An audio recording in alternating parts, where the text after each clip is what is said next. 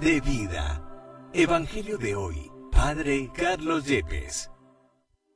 Lectura del primer libro de los Macabeos. Capítulo 1, versículos 10 al 15, 41 al 43, 54 al 57, 62 al 64.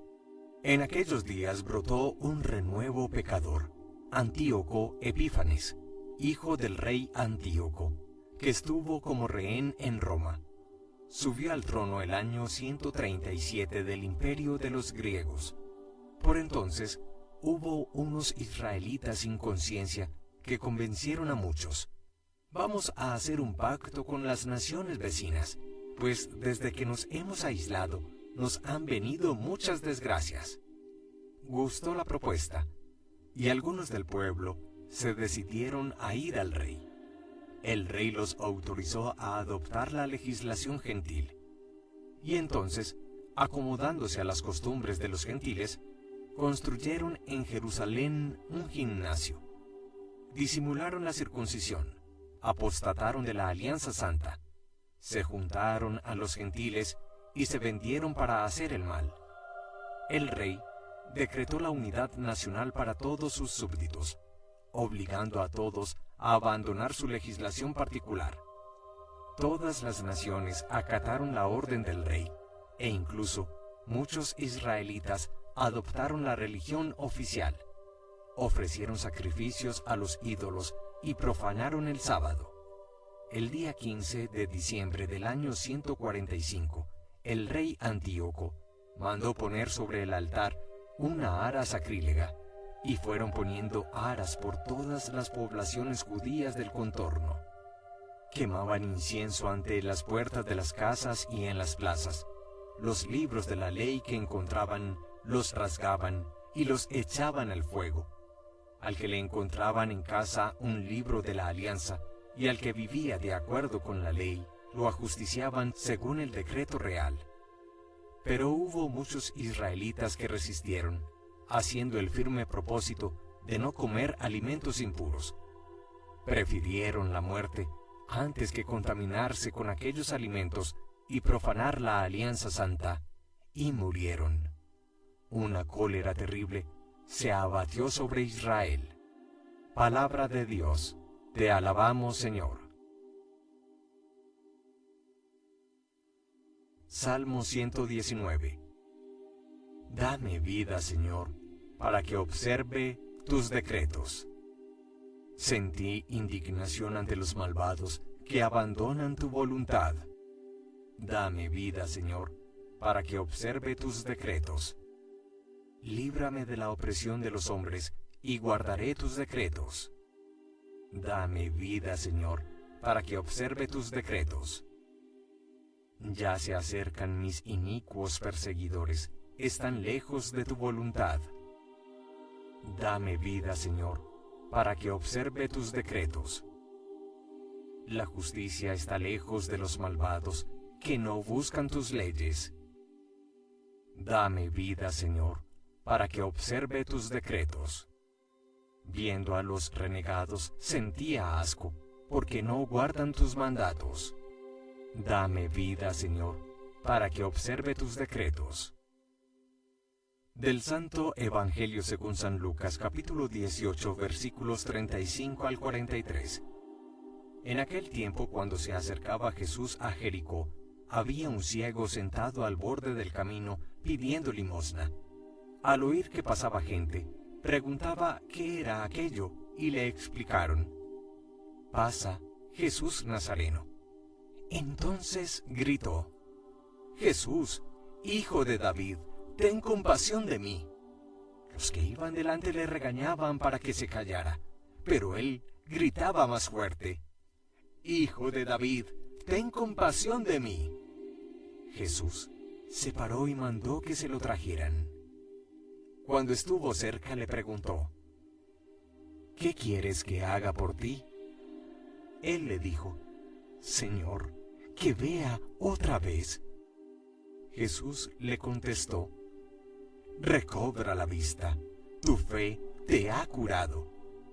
Enseguida recobró la vista y lo siguió, glorificando a Dios.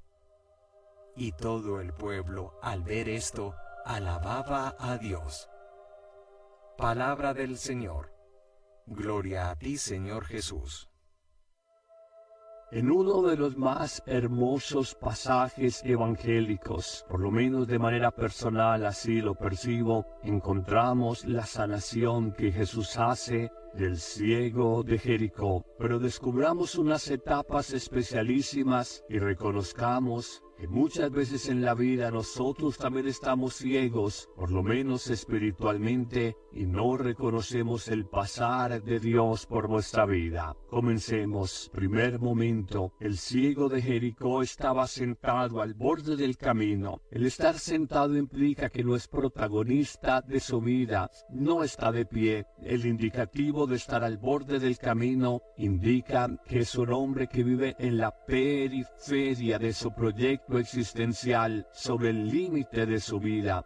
No es un hombre que está centrado en el proyecto que Dios ha construido sobre él. Finalmente se nos dice en este primer momento, el ciego estaba pidiendo limosna y a veces me parece pensar que vivimos la vida limosneando cariño, aprobación, reconocimiento de los demás. En un segundo momento descubrimos el ciego clama, grita a Jesús desde la única realidad desde la que nosotros podemos tocar el corazón de Dios en Cristo, su misericordia. En efecto, el ciego grita a Jesús descendiente del rey David, ten misericordia de mí, ten compasión de mí. Siempre que te sientas en tu vida abrumado por el peso de las dificultades, sientas ceguera espiritual incapacidad para tomar decisiones, clama como el ciego de Jericó, Señor, ten compasión de mí, ten misericordia de mí.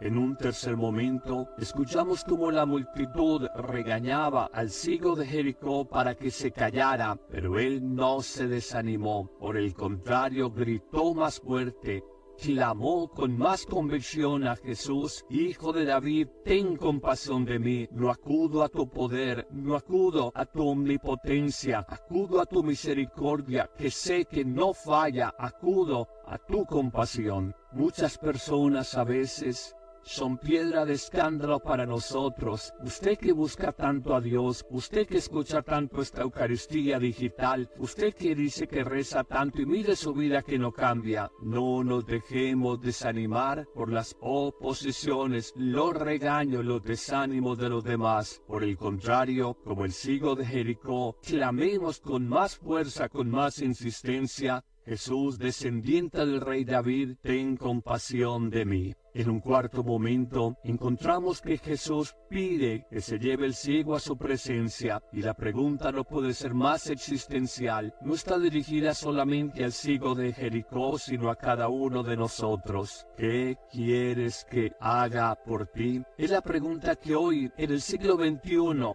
Jesús nos dirige a cada uno de nosotros. ¿Qué quieres que haga por ti? ¿En qué te puedo ayudar? ¿En qué puedo renovar, transformar? tu vida. En un quinto momento es una respuesta impresionante. El ciego acostumbrado a mendigar dinero no pide oro, plata, monedas, ni siquiera pide comida, alimentos, vestido, nada de esto, que es lo que hacemos los seres humanos constantemente clamándole a Dios, Dios dame dinero, Dios dame trabajo, Dios dame salud, Dios, eh, dame los alimentos, Dios, dame lo que necesito cada día. No, el ciego de Jericó le dice, Señor, ¿qué te pido? Que pueda ver otra vez. Quizás es la súplica más grande que le podemos formular a Jesucristo. Señor, dame luz a mi vida, dame claridad en mi proyecto de sacerdocio, en mi proyecto de matrimonio. Señor, dame luz sobre cómo manejar esta relación conflictiva con esta persona o con aquella otra. Señor, que pueda ver otra vez. En un sexto momento, Jesús, actuando con poder, amor y autoridad, le dice, recobra tu vista. El ciego ha sido sanado, pero Jesús llena la causa de la sanación. Tu fe te ha curado. La fe que mueve montañas, la fe que realiza imposibles humanos, la fe que nos pide constantemente Jesús a lo largo de todos los evangelios, la fe que nos recomienda la Biblia en su mensaje universal, entendida como confianza absoluta en Dios y en su poder amoroso. Termina el texto evangélico en un séptimo y último momento. El ciego recobró la vista y siguió a Jesús glorificando a Dios. El ciego, que ya no es ciego, tiene luz, empieza a ser discipulado. En efecto, nos dice el Evangelio, lo siguió, hace seguimiento de Jesús. Hoy Reconozcámonos un poco ciegos nosotros y pidamos en estos siete momentos que hemos detallado, Señor, que yo encuentre luz en mi vida, que yo apunte a lo esencial de mi existencia, que yo pueda ver con claridad la salvación que tú prometes para el mundo. El Señor te bendiga en el nombre del Padre y del Hijo y del Espíritu Santo.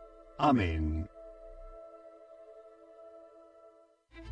La Eucaristía es el principio y culmen de la vida cristiana.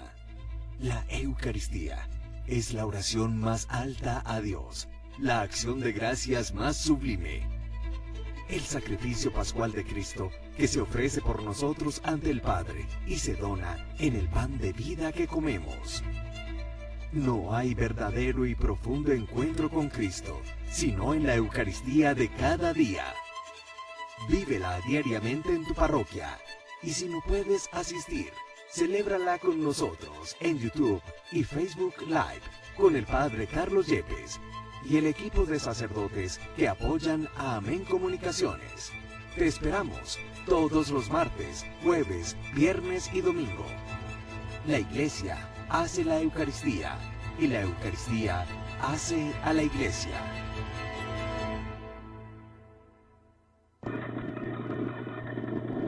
Venid a mí, todos los que estáis trabajados y cargados, y yo os haré descansar. las estrellas de la tremenda muerte. Recibid según yo, el Señor Dios, sin Mar, tremendo muerte. Estas cosas os-. Dirección Sergio Peña.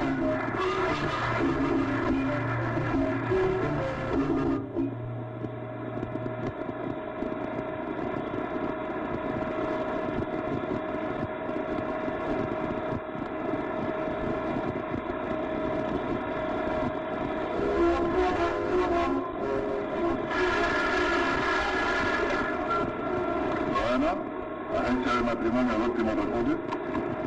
Sí, el mismo del que habla. ¿Quién? Agripina. Ah, sí, la que se casaba hoy con Mario. ¿Cómo? Que se murió Mario al momento de firmar el acta matrimonial. ¡Qué barbaridad! Oye, con Mario son cinco los novios que se te mueren al instante de firmar. Sí, está bien, sí, ya sé que lo siento, sí, te espero. Muy bien. ¿Verdad que hay que creer en los maleficios? ¿Otra? Semana, ¿eh? Ahí, ¿cómo andamos? Óyeme, ya me conseguiste, ya apareció la mujer esta que necesito yo para casarme, la mujer rica esta que me hace. Bueno, mira, por ahí anda una candidata que tiene dos casitas y una peluquería. Dos casitas. Sí. ¿De cuántos pisos? No, casa chiquita, casa de... No, no, no, no, no, no, no, casita. Peluquería. Y una No, peluquería. no, no, no. Tú búscame una mujer que tenga 80 mil pesos, Ajá. 800 mil. Sí. Oye, aunque tenga 80 años de edad, vaya. ya está. 80 años de edad. Sí. Bueno, chico, ¿y para qué no quiere casarte con una mujer de 80 años? Chico, para esperar a que se muera para quedarme yo con esta mitad de la Está cuenta. bien, tienes razón, tienes razón. Doctor, qué desgracia, Mario también murió. Sí, sí, ya me lo dijiste por teléfono, pero calma, que deja. Te acompaño tus sentimientos, sí, también. Gracias, doctor. ¿Qué le pasó a ella? ¿Qué le sucedió a ella? Tú no oyes que se le murió el novio. Vaya, me alegro. Conmigo, lo siento, digo, lo siento. Perdón, perdón. Ven acá, Cristina. ¿De qué murió Mario? De lo mismo que han muerto los otros, doctor. ¿Cómo los otros? ¿Cómo los otros? ¿Eh? Pero ya usted había intentado casarse antes que ahora, ¿sí? Esta es la quinta vez que se me muere un señor, al momento de firmar los documentos. Pero caballero, ¿a qué obedece eso? ¿Alguna epidermis, no? ¿Cómo que? No, no, no es de la epidermis. ¿Eh? No es de la epidermis, no, es una muerte instantánea. Eh, sí, cuando hay una enfermedad... No, usted quiere decir epidemia. ¿Eh? Epidemia. Epidemia de película. No, no, no, estoy equivocado. Pues mire, no, no, no, no merece a ninguna epidemia, no. No. Es que es una maldición de un paquiringón que me enamoró y yo no lo quise, señor. Ah, yo no creo en eso, caballero. No, no, no, no, no. Tienes que creerlo. Oye, como él no pudo lograr el casarse con ella, Sí, se fue para su país. Y de allá le mandó una especie de telegrama, sí. que aquí lo tengo. ¿Sí? Sí, porque ella me lo dio, porque yo soy quien me llevo ahí a todo. Fíjate, fíjate lo que dice este telegrama, que parece una tontería, pero de verdad. Dice, Agripina, es ella. Ella. Dice, intentarás casarte tantas veces quieras, Sí. pero tus pretendientes morirán de repente en el momento de firmar el acta matrimonial. Y firma el Fakir Hassan Manipur. Hasta manipor. Hassan Oye, yo por mi madre, que yo no creo en brujería indio esa, no creo, no creo. A mí no me cabe en la cabeza, no me cabe, no me cabe. No me los hijos han muerto al comenzar a filmar. Hasta no va, Sí, Y faltando cinco días para la boda. sí, Mira, cuando faltan los cinco días, le ataca una fiebre que sube y sube y sube. Entonces los ojos se le abotinan. sí. Entonces ellos creen que no está pasando nada, pero van a firmar porque tienen que firmar. Y al momento de agarrar la, la pluma para firmar, que ya así se le van poniendo los labios verdes. Los labios verdes, verdes. Y entonces tú sientes una explosión. ¡Ven! El reventón. Se mueren reventados. Reventado. Oye, fíjate, fíjate que yo no he ponido atención a ti, Sí. y ahí igual yo Sí. quisiera creerle, caballero, Sí, pero yo no puedo, chico, yo no puedo. Ustedes están viviendo en un siglo de atraso. Pero señor, no, no, no, óigame, un siglo de atraso, señorita. Pero mire, le voy a decir una cosa. Óigame, un siglo de atraso. Entiende lo que usted dice. Yo tengo que vivir, ¿eh? Y creer, que soy vivita, en cosas que la he vivido. No una, señor, cinco veces. Sí, cinco veces, ya lo voy Si te digo una cosa, tú no te vas a reír. ¿Tú sabes cómo te dice la gente por ahí? Eso. La viuda prematura. A ella, a ella. Mira, ay, ay. no te rías, que maldita la gracia que me ha hecho. Mira, yo creo que tú lo que vas a tener que hacer es ofrecer una dote Sí. para encontrar a alguien que se case contigo. Sí, ofrecer dinero, claro, eso podría hacer. Y la doy abogado, pero yo no me quedo para vestir santo de ninguna manera. Miren, aquí tiene un cheque por 150 mil pesos. Ya lo tenía. Para el valiente, no lo voy a hacer, señor. 150 mil pesos. Para el valiente que se presente para casarse conmigo. Aquí está usted. Ah, oye, pero no te olvides que el maleficio del fakir se interpone entre el camino de tu felicidad. Bueno, en algún momento tiene que fallar, doctor. Y dime una cosita, doctor, ¿usted tiene agua fría por aquí? Sí, mija, mira, ahí en la cocina, allí, ah, ¿tú eres de confianza? ¿Cómo te ¿Puedo pasar? Sí, cómo no. Doctor. Ah, aparte de mano izquierda.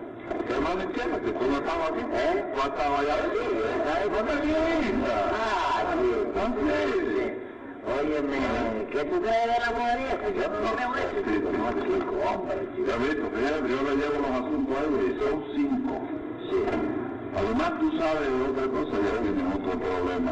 La forma. No, ¿Eh? no, no, no, es un problema bueno para que se case con ella y que siga viviendo. Sí. El abuelo de ella. Sí, abuelo, No, no, le dejó, Ah, sí. le dejó tremenda herencia. No me digas. Terrateniente. ¿Eh? Terrateniente. ¿Ya te digo? Sí, ¿no? Sí. Terrateniente que tiene tierra, que tiene ganado. Sí, sí, claro. Pero fíjate una cosa, que para tomar posesión de esa herencia, tiene que estar casado. Tiene que estar casado. Sí. Y cuando se va a casar, se le Eh, puta, el modelo, a ver, Ven acá, ven acá, tú que eres inteligente. sí, a ver, a ¿Y ver. tú no crees que puede haber alguien interesado para que ella no agarre la herencia del abuelo? Y ha mandado a buscar ese grupo allá a Cachemira, Nueva Delhi. ¿Eh? No, ¿eh? ¿Eh? Para matar a la gente, para que no se pueda. Pues Ahora, con todo eso, yo no ando creyendo en hechicería de todo. No, no, no. Yo no ando creyendo en hechicería. Óyame. Por los 150 mil pesos, me juego yo fácil la- el matrimonio con ella. No te metes en De Oye, va, eres caballo muerto en la carretera que te ella. Que no he visto yo, verdad. Ahora, en serio, con mi madre me cargo. Fíjate que ya yo no voy a, la- a- a los matrimonios de ella para no llenarme de gente con el a ella, díselo a ella que yo estoy interesado. ¿Eh, ¿Qué pasa? ¿Eh, ¿Qué pasa? Mi madre, yo no tengo miedo. Ay, el agua estaba riquísima, la No, lo que pasa es que yo soy el único que tomo agua ahí en esta y siempre bien. Bueno, doctor, me retiro. No, no, espérese que el doctor me va a decir algo, doctor. No le hagas caso, no le hagas caso. Díselo, chico, díselo. Dígamelo. Ah, Hombre, sí. Bueno, óyeme. Es licencia mía, es licencia mía. Usted, usted, aquí está de espalda. Óyeme una cosa, ¿eh? No te vas a arrepentir. Con mi madre que no me arrepiento, yo díselo, a decir. ah, Agripina. Deja eso, no, deja eso. Dame vuelta. Bueno, Agripina. Mi amigo ofrecerte matrimonio. Mire, es que no se busque temperatura. Oye, yo por este gatito ese que usted dejó ahí, y por lo que hay detrás de eso, el problema de abuelo que ya me estuvo explicando él. Sí. Oiga, yo aguanto una fiebre de 150 grados centímetros, chico. Ya centímetros, centígrados. ¿Eh? Centígrados. Centígrados, ¿eh? Pero la misma, cualquier más tiene que ser. Bueno, pues es así. Sí. Doctor, pues perdón, me da el cheque. Y que él me dé los datos necesarios. Hay una cosita, la la reunir dentro de cinco días antes del jueves de mi distrito, ¿eh? Sí, Bueno, bien. permiso, doctor. Agripina. sabe. A los fin casi solo. Para mí sido una Adiós, Agripina. Agripina. Pues sí, óyeme, ¿tú quieres que yo te aconseje? Sí. Eso, viejo. ¿Quién era ese, chico? No ando en el brujo de la India, chico. Ojalá que tú Brujo que te suelta puesta arriba la colchoneta de los chico. Ojalá no tengas que arrepentir. Ay, chico, dame. No, espérate, que cheque. Cheque. Sí. Tienes que firmar primero aquí. Ah, tú me pones esto más difícil de algo.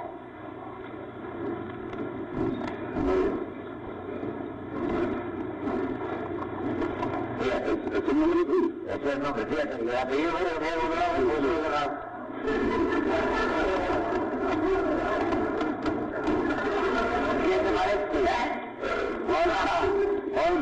¿Qué?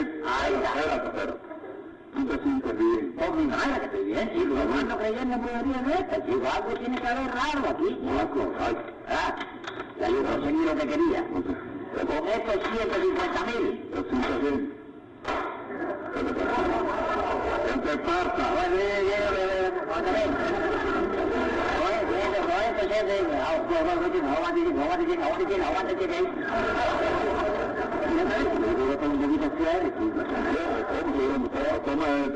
É que la mía no lo voy a não, bien. No. não, No, es não, Ah, no, não, que es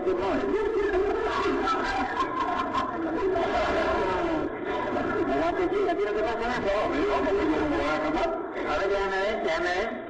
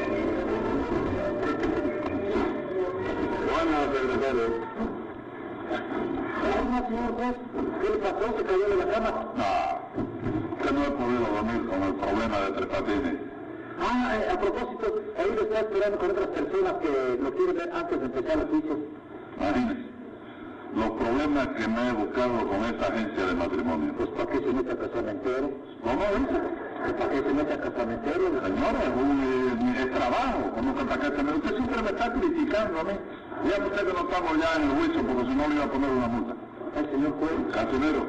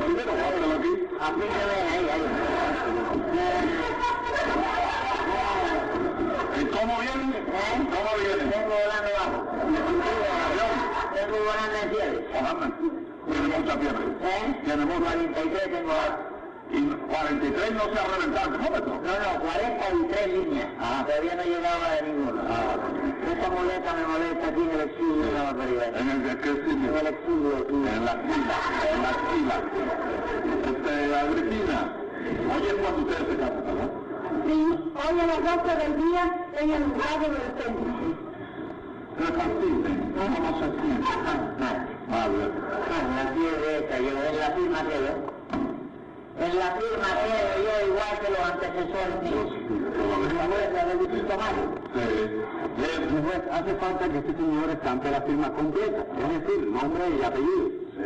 ¿Perdona para qué? para así poder reclamar la herencia, la herencia del abuelo. ¿Sí? Sí, es verdad.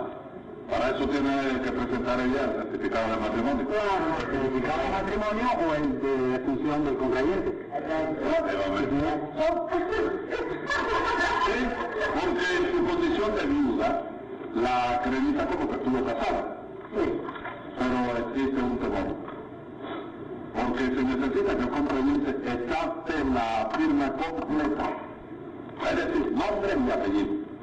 Porque los antecesores no terminaron de firmar ni el nombre siquiera. ¿Verdad? El pobre Mario, señor juez, quiso mar y en ese mar quedó. Mire, doctor, Ah, ya bien. ya esto es un caso pequeño conmigo, ¿verdad? Presente acá, presente acá. Sí. Yo le di la palabra mía a la orden esta y yo quiero cumplir de esa manera. Pero yo necesito haya una inyección, Eh. algo que me dé fuerza para yo poder escribir el nombre completo, ¿te das cuenta? Que es lo que le hace falta a ella para poder hacer el otro reclamo de ¿te das cuenta? Bueno, yo creo que esto sería cuestión de buscar un médico a ver qué recomienda. No, no, no, yo creo que no se No necesita, no muere. No, claro, yo creo vaya que con una inyeccióncita en metálico que me hiciera. Ah. El dinero, vaya, con eso solo yo me confortaría lo suficiente para que la tienen ustedes. Dinero, problema a mí de dinero. Pero, pero, pero si se va a morir, ¿para qué quiere el dinero? Se lo, se lo damos para mi aquí. Se lo damos para que hablar con la pobrecita. Óigame, le dimos 150 mil de anticipo. Bueno, pero de todas maneras le daré otros 100 mil. Está bien, está bien, está bien. ¿Qué tanto? No olvides que hay que simular un patrocinio. Muy bien pensado. Así que, después de estos gastos lo reducen de la herencia Y después de darle a ellos el dinero gordo, te das cuenta, rebaja todo esto, son gastos de propaganda. Mire, señor, Además, no me lo entiendo, que no me lo otro entiendo. flete por cien mil a nombre de él. Para firmar, ¿le existe tu nombre? Ya, verlo, si se va a morir, no lo va a cubrir. Él tiene la más inteligente de la familia. Bueno, ya usted sabe, ¿eh? Dentro de media hora, ante el juez de la sesión central. No, no, a mi cuñado que me venga a buscar. Me venga a buscar el cuñado para ir al final. Entonces se pueden ir ya. ¿Eh? Se pueden ir. Sí, no, pero antes de eso, ¿Eh? yo quisiera que antes de eso, que ellos oyeran la lectura, la lectura de este telegrama. A ver. Qué contestación de uno que yo pasé, ¿me entiendes? Ayer por la mañana y yo recibí anoche, a la madrugada. Dice aquí. Véalo usted para que ella lo... Sí. Señor José Candelario de Patín, etcétera, etcétera. Sí.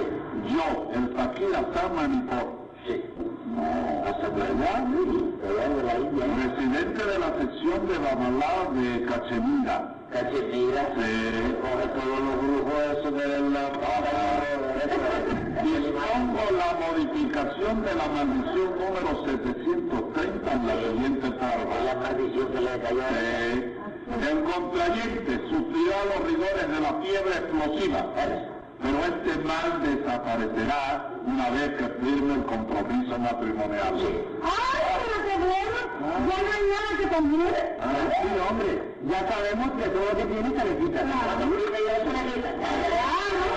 Leyendo, sigo leyendo. Anda. La contrayente después de firmado el documento caerá como fulminada por un rayo, cesando así la maldición número 730. ¿Qué dice?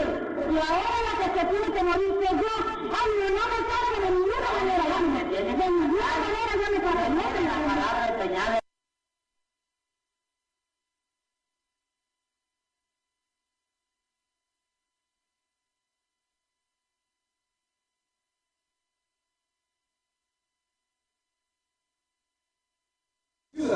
Tienen voz en Objetivo AM. Envía tus mensajes de voz al WhatsApp 247-132-5496. Síguenos en nuestras redes sociales, Twitter, arroba Huamantla, Facebook, la más peligrosa 1370 AM, Instagram, huamantla.tv y TikTok, huamantla.org.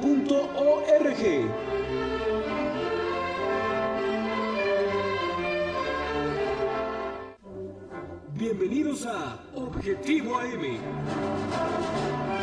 No somos testigos de la historia, escribimos la historia. En este programa analizamos la información para ofrecerte una perspectiva única y objetiva de los hechos más relevantes de lunes a viernes. Prepárate para conocer la verdad detrás de las noticias. Objetivo AM es una producción de la más peligrosa 1370 AM.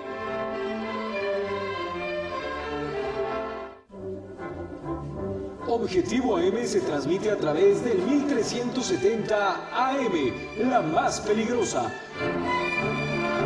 Desde el Centro de Información en Juárez Norte número 215, en Huamantla, Tlaxcala.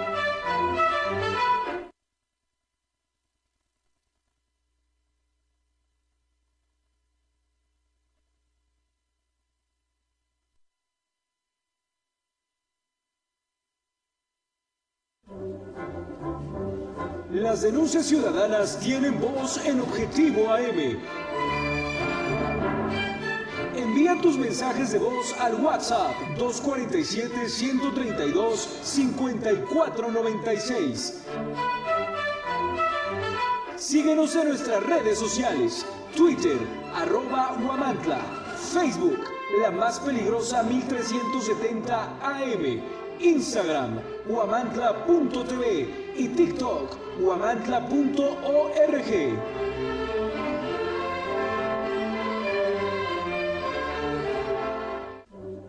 Bienvenidos a Objetivo AM. 1, 2, 3, 4, 5. No Somos testigos de la historia. Escribimos la historia. En este programa analizamos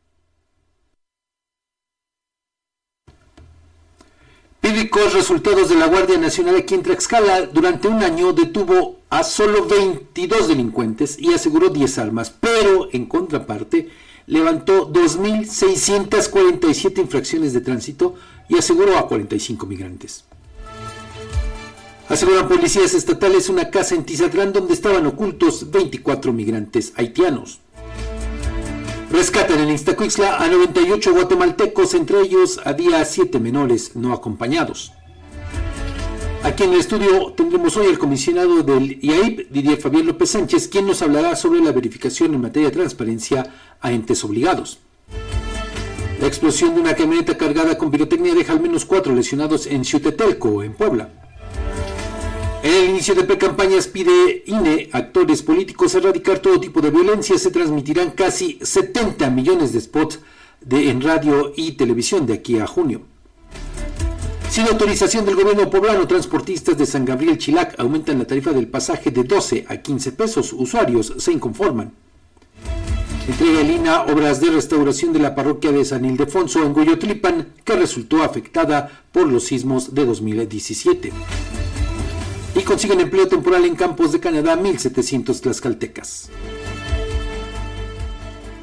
Les saludo con mucho gusto en esta eh, mañana de lunes 20 de noviembre, lunes 20 de noviembre eh, de 2023. Como sabemos, pues eh, se conmemora un aniversario más de la Revolución Mexicana, este hecho histórico, pues que significa un parteaguas en la historia de nuestro país, en un movimiento en el que pues hubo una participación importantísima de la familia Cerdán, originarios de Puebla, y también desde luego pues eh, de otros eh, personajes, personajes eh, pues históricos, ¿no? Como por ejemplo Francisco Villa, conocido así, aunque su nombre era Doroteo Arango, Emiliano Zapata, por ejemplo. Y bueno, pues esto pues fue a raíz de este eh, movimiento que se inició cuando Francisco y Madero se levantó en armas para destituir a Porfirio Díaz. Así es que se están cumpliendo 113 años del inicio de este movimiento de la Revolución Mexicana y precisamente con motivo de esta efeméride Hoy habrá un desfile aquí en las calles de Guamantla, como también en otras partes de la eh, República. Así es que tome usted sus previsiones porque pues está eh, cerrado precisamente el acceso aquí al primer cuadro de la ciudad. También está cerrada la calle Hidalgo desde pues hace varias horas. Así es que tome usted en cuenta esto si es que tiene la necesidad de venir por el centro de aquí de Guamantla. También, por cierto, pues es un día con eh, neblina, se siente algo de frío. Ahora mismo, aunque estamos a 12 grados, pero le digo si se siente un poco de frío, si usted todavía no sale de su hogar, abríguese y cúbrase. Eh, porque pues estos cambios de temperatura, pues ya sabemos que en estas fechas originan cualquier cantidad de enfermedades. Y bueno, pues vamos a ir ya con la información Fíjese con este eh, dato, esto que le vamos a compartir, que pues nos habla, nos demuestra, evidencia el em, papel que ha tenido la Guardia Nacional aquí en nuestro estado, por lo menos en estos últimos eh, meses. Concretamente le voy a dar los datos de 2022. Eh, ¿no? Sabemos que la Guardia Nacional, bueno, pues fue creada ya eh, años atrás, ¿no? Por el presidente López, pero eh, también fíjese que ahí el, tema, pues, le digo, mucho se nos ha hablado sobre la importancia de que los elementos de esta Guardia Nacional pues estén en las calles de nuestro país con este asunto de la militarización, ¿no? Bueno, pues le voy a contar. Fíjese que durante todo el año 2022, todo el año 2022, los 12 meses, los elementos de la Guardia Nacional asignados aquí a Tlaxcala, fíjese nada más que curioso, ¿no? Se dedicaron más a levantar infracciones en carreteras y puentes de jurisdicción federal, así como a detener el flujo de migrantes, que a combatir a grupos delincuenciales que operan en la entidad. Para eso se supone que había sido creada la Guardia Nacional, ¿no? Bueno, pues vea cómo están más enfocados a otras actividades.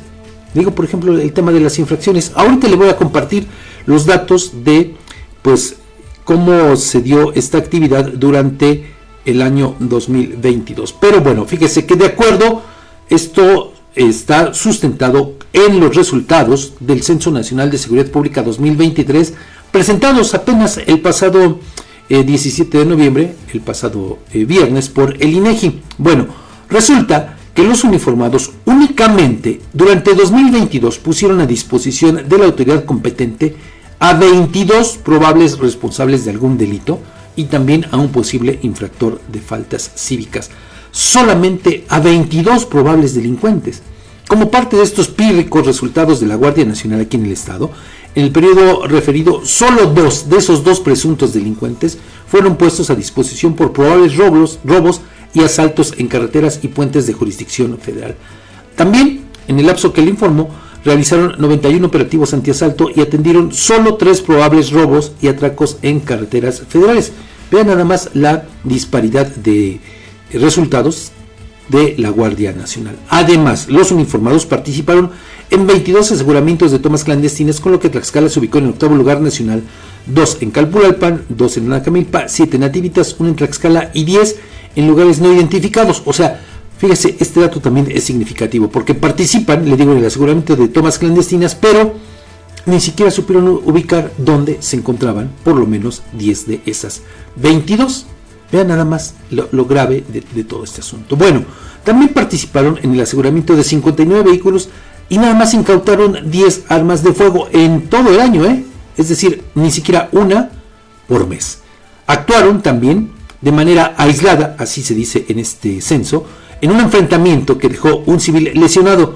Pero mire, a pesar de que resultó este civil lesionado, ¿sabe qué? Ni siquiera fue detenido este hombre. Habla de la eficacia de la Guardia Nacional.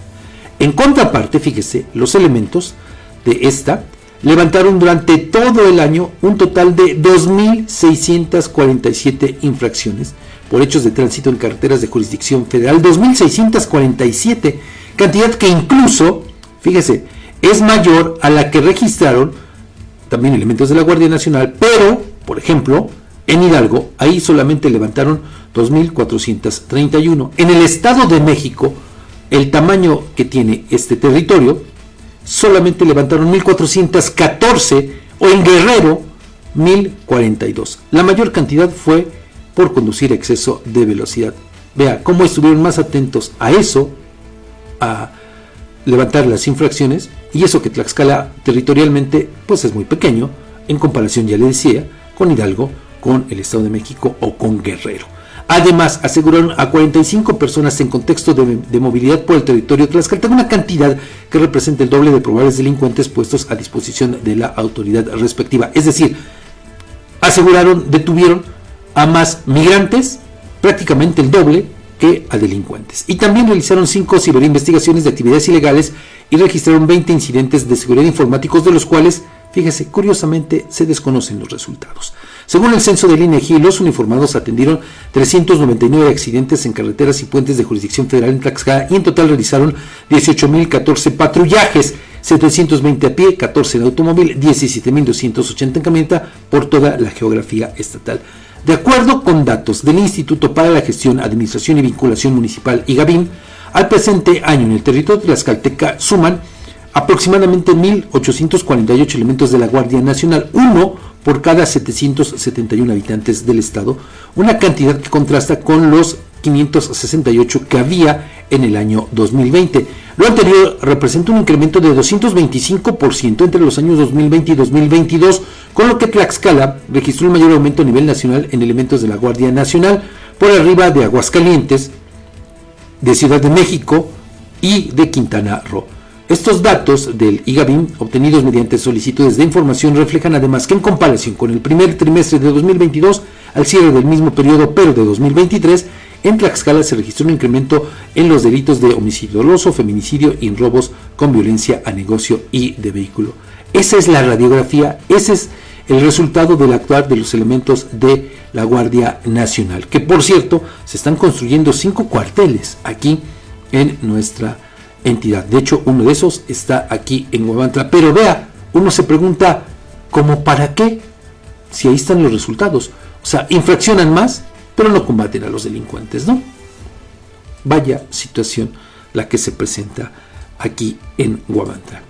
Y bueno, en otros eh, temas, ahora le voy a compartir que en hechos distintos, policías estatales aseguraron dos inmuebles, uno en la comunidad de San Esteban Tizatlán en el municipio de Tlaxcala y otro, el segundo, en Santa Catarina, Ayometla.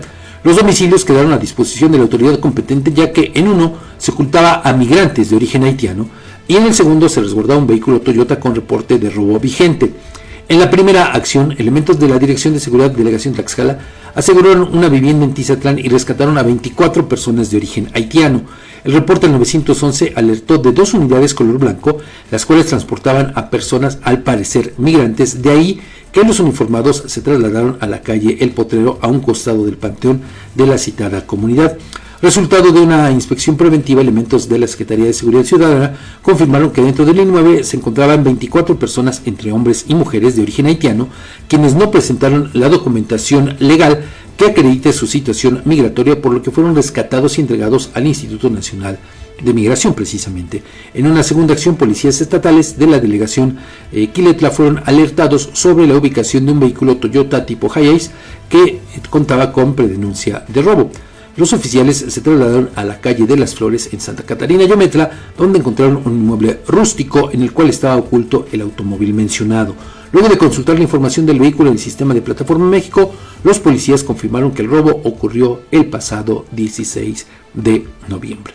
Pues así las cosas, vamos a la primera pausa comercial, lo invito a que siga con nosotros.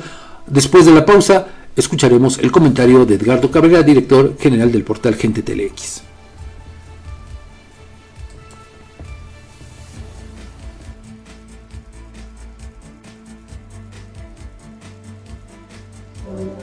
Bienvenidos a Objetivo AM. No somos testigos de la historia, escribimos la historia. En este programa analizamos la información para ofrecerte una perspectiva única y objetiva de los hechos más relevantes de lunes a viernes. Prepárate para conocer la verdad detrás de las noticias.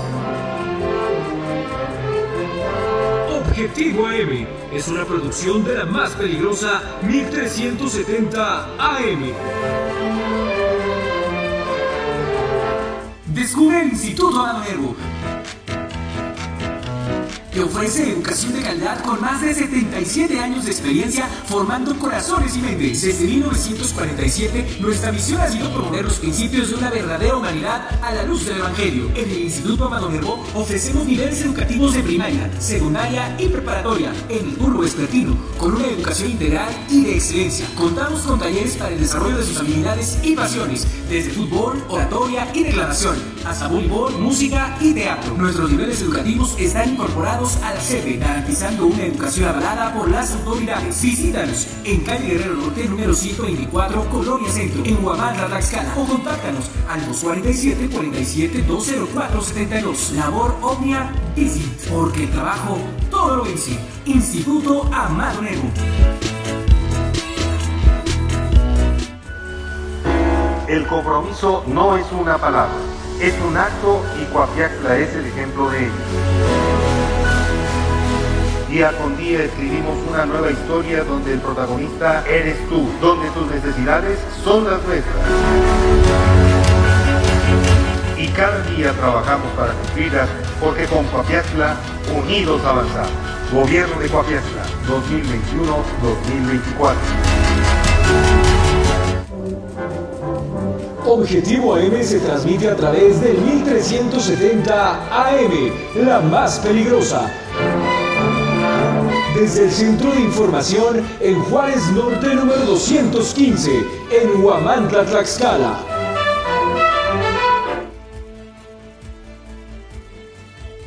A dos años con dos meses, la triste historia y su brillante secretario de gobierno lograron la penosa cifra de 200 manifestaciones y protestas. Es la herencia maldita que dejará Sergio cuando entregue el puesto y deje de utilizarlo para promover sus ambiciones políticas. La mandamás se lo buscó. Decidió mantener a un personaje que desde el día 1 se destacó por no resolver el malestar social, olvidarse de la política interna y olvidarse también de la palabra como método para alcanzar acuerdos como lo establecen las teorías políticas. La primera protesta de este gobierno fue la de Chicotzingo, cuyo conflicto postelectoral nunca se resolvió ni se resolverá. Restan 10 meses para el cambio de estafeta en la presidencia municipal y eso solo avivará el conflicto. De aquel lugar, no olvidemos el desinterés de Sergio y su chambonería para acudir hasta el lugar de los hechos cuantas veces fueran necesarias para hablar con todas las partes y generar una solución. No lo hizo. Y ello derivó en muertos, la alcaldía tomada, el cierre por meses de la carretera federal a Puebla, anomalías financieras, inseguridad y un largo etcétera. Chicotzingo es la catedral de la ingobernabilidad del suspirante a gobernador. Sí, su ambición va más allá de la Cámara. Y ese es un problema no atendido a tiempo y contribuyó a las 200 manifestaciones que este lunes acumuló la triste historia que gobierna. Resulta que a la unidad de servicios educativos donde despacha otro inútil y soberbio funcionario, les estalló un conflicto más. Ahora porque empleadas de la Contraloría Interna acusaron a su jefe de acosador sexual y laboral. El señalado, dijeron, es afín, como tenía que ser, del secretario que gusta de sus payasadas en TikTok, pero también de lucir su ignorancia al escribir, equivocar las imágenes de los personajes ilustres de este país y mantenerse repitiendo como loro las frases de López Obrador, aunque bueno, a diferencia del presidente, aquí es patética su dicción. Bueno, de cara a las elecciones del próximo año, no hay que olvidar la herencia maldita de Sergio, algo que ningún gobierno acumuló en tan poco tiempo y que ha puesto en la ruta de la peor administración que ha tenido la escala y en la lista, vaya que hay varias. Y mire, mucho ayuda el que no estorba. Y eso, lo de complicar lo que ya es un desastre, ocurrió con una delegación de empleados de la Delegación del Bienestar en Tlaxcala que acudieron a Acapulco para realizar el levantamiento del censo a los damnificados. Pero su falta de pericia y responsabilidad derivó en que se convirtieran en otros más que debieron ayudar tras accidentarse en la carretera. De acuerdo con los reportes de Guerrero, la camioneta en la que viajaba volcó aparatosamente en Chilpancingo, al parecer por el exceso de velocidad y la falta de precaución, por lo que dos de sus tripulantes resultaron lesionados y debieron trasladarlos a un hospital, por cierto, donde los servicios médicos están colapsados por la tragedia. En la comitiva viajaba uno de los altos funcionarios estatales de la delegación federal, el exdiputado Valdemar Cortés, en tanto que su jefe, Carlos Luna, pues pretendió ocultar el hecho al no informar nada. Recuerden que me pueden seguir en Facebook, X, Instagram, TikTok y Spotify como Carlos Cabrera o Gente Telex o suscríbase a mi canal YouTube o si prefieren www.gentetelex.com. Usted escuchó el comentario de Edgardo Cabrera, director del portal Gente Telex y bueno, pues nosotros vamos a continuar con eh, más eh, información. Esto de lo ocurrido en Puebla. Bueno, pues ahí le comparto que eh, ayer a eso de la una y media de la tarde, más o menos, se registró una nueva explosión de pirotecnia en San Juan Ciutetelco, en Puebla. Bueno, este incidente tuvo lugar en la colonia Reforma y el estruendo, fíjense nada más qué grande estuvo, se escuchó a varios kilómetros a la redonda. No solo eso, incluso tras la explosión, una columna de humo se pudo apreciar desde diversos puntos de esa región, lo cual evidencia que fue un evento de gran magnitud. Protección Civil de Puebla informó que tras el reporte de la explosión, se sabe que se trató de material pirotécnico que se encontraba en una camioneta estacionada afuera de una casa, es decir, esta camioneta estaba cargada con productos de pirotecnia. La dependencia reportó al menos cuatro personas lesionadas que fueron trasladadas al Hospital General de Teciutlán para su atención. Pero fíjese, eso es, el, eh, repito, lo que pues se dio a conocer por parte de Protección Civil allá en Puebla. Hasta el momento no ha eh, actualizado los datos, solamente se habla, le digo, de estas cuatro personas lesionadas, aunque pues en las imágenes que eh, Protección Civil de Puebla pues difundió a través de sus redes sociales, pues se alcanza a ver el destrozo que causó esta explosión en algunos eh, hogares de allá, en algunas casas en Puebla. De hecho, también hay una imagen en la que se observa a la distancia esta larga columna de humo que salió después de esta explosión. Y bueno, eh, fíjese, aquí lo que llama la atención es que pues este no es el primer evento relacionado con la explosión de pirotecnia que se registra allá precisamente en San Juan Ciutetelco, en Puebla. Porque, fíjese, apenas el pasado martes, la semana pasada, en la comunidad de Loma Bonita, de ese mismo municipio poblano, se registró la explosión de otro polvorín que dejó tres personas sin vida ese mismo día. Posteriormente, dos personas que estaban gravemente lesionadas también fallecieron. Vea dos eventos en prácticamente una semana que se registran relacionados con el manejo inadecuado, probablemente, de la pirotecnia. Pero pues en el caso, eh, le digo, del polvorín, polvorín este de Loma Bonita, todavía no se sabe, de acuerdo con los resultados de las investigaciones, cuál fue la causa que originó esta explosión que costó la vida a cinco personas. En el otro caso de la colonia de reforma ocurrido ayer, ahí solamente se sabe que pues hay, le digo, por lo menos cuatro personas lesionadas. Y no se ha informado cuál es el estado de salud de estas, de estas personas que se encuentran, que fueron trasladadas, de acuerdo con la información preliminar, al Hospital General de Teciutlán. Le digo esto, digo allá en el vecino estado de Puebla. Y ahora, bueno, pues vamos a otros asuntos, porque fíjense que ante el arranque de las precampañas rumbo a los comicios de 2024 aquí en México, el Instituto Nacional Electoral llamó a todos los actores políticos a conducirse con legalidad y compromiso. Además, les pidió reivindicar el pluralismo, la inclusión y la tolerancia y eh, erradicar todo tipo de violencia, sobre todo contra las mujeres. En un comunicado, el organismo recordó que en esta primera etapa del proceso electoral federal 2023-2024, los partidos políticos comenzarán a definir las candidaturas de 20.375 cargos que se disputarán en la contienda del 2 de junio de 2024. Las precampañas federales, precisó el INE, tienen una duración de 60 días, inician a partir de hoy, hoy lunes 20 de noviembre y concluirán hasta el 18 de enero de 2024. Así es que bueno, pues nos esperan estos dos meses pues cargados de mensajes relacionados con la actividad política electoral. En esta etapa, el INE recordó que los aspirantes iniciarán su periodo de exposición ante la ciudad en general y los militantes de sus partidos. Además, fíjese, aquí le viene otro dato interesante. Con el inicio de estas precampañas a partir de hoy, de este lunes 20 de noviembre, también da comienzo lo que se llama la spotización electoral, es decir, la difusión de spots, de mensajes a través de radio y la televisión, en la que se espera que escuche usted nada más qué cantidad que pues tendemos que, eh, o que más bien vamos a encontrar cuando encendamos nuestro aparato de radio, cuando encendamos nuestro televisor. Porque en este lapso, le digo, pues vamos a encontrar un total de 69 millones 788 mil 544 mensajes de 30 segundos que se van a emitir del 20 de noviembre a partir de hoy y hasta el 2 de junio de 2024 transmitidos a través de los medios electrónicos.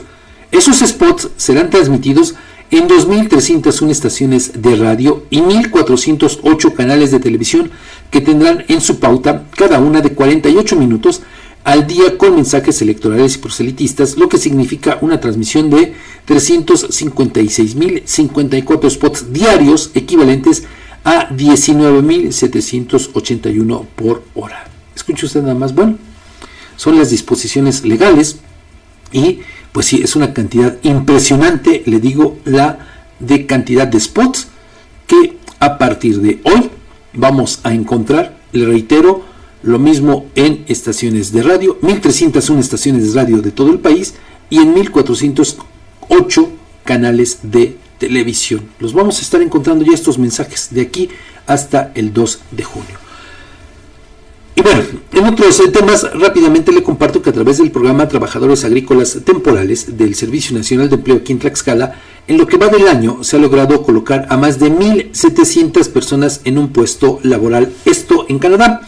Este programa ha demostrado ser una herramienta efectiva para facilitar la conexión entre empleadores en el sector agrícola y trabajadores dispuestos a desempeñarse en labores temporales. La meta de colocar a 1.600 buscadores de empleo para este año ya fue superada, una meta desde luego trazada por las autoridades respectivas, pues con datos a octubre ya habían sido colocados 1.727 tlaxcaltecas que desarrollan conocimientos y también procesos de agricultura en el extranjero. Con este apoyo, los jornaleros tienen acceso a mejores ingresos que propician un incremento en la economía de sus familias y desarrollan diversas actividades en granjas de Alberta, Columbia, Isla Príncipe, Nueva Escocia, Ontario y Quebec, quienes eh, trabajan en siembras y cosechas de flores de ornato, pino, árboles maderables, frutas como durazno, manzana, blueberry, fresa, entre otros. A través de las unidades del Servicio Nacional de Empleo, aquí en la entidad la Secretaría del Trabajo, atiende a los buscadores de empleo de manera gratuita, brinda asesoría durante el proceso de sus trámites, es decir, para la consecución de su pasaporte, elaborar su historial laboral, el permiso de trabajo, estudios médicos y conformación de vuelos de traslado para garantizar el ingreso de los tlaxcaltecas a este programa con contratos laborales de 2, 3, 4, 5, 6 y hasta 8 meses. Una de las ventajas competitivas para los trabajadores es ascender de puesto de trabajo o cambiar de campos de acuerdo con su experiencia y desempeño. El gobierno de Canadá reconoce la mano de obra tlaxcalteca al otorgar prestaciones como pensión, jubilación y seguro médico a los jornaleros que participan en este programa. 8 de la mañana con un minuto, vamos a una nueva pausa. Le invito a que siga con nosotros.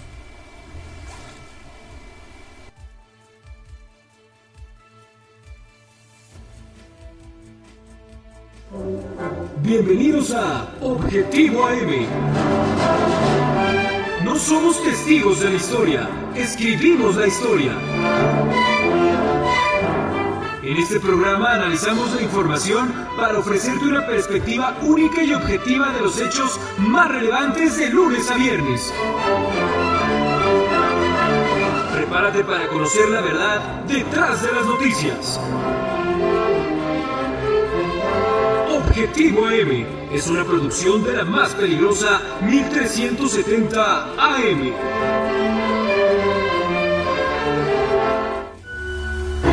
El compromiso no es una palabra, es un acto y Coapiaxla es el ejemplo de ello.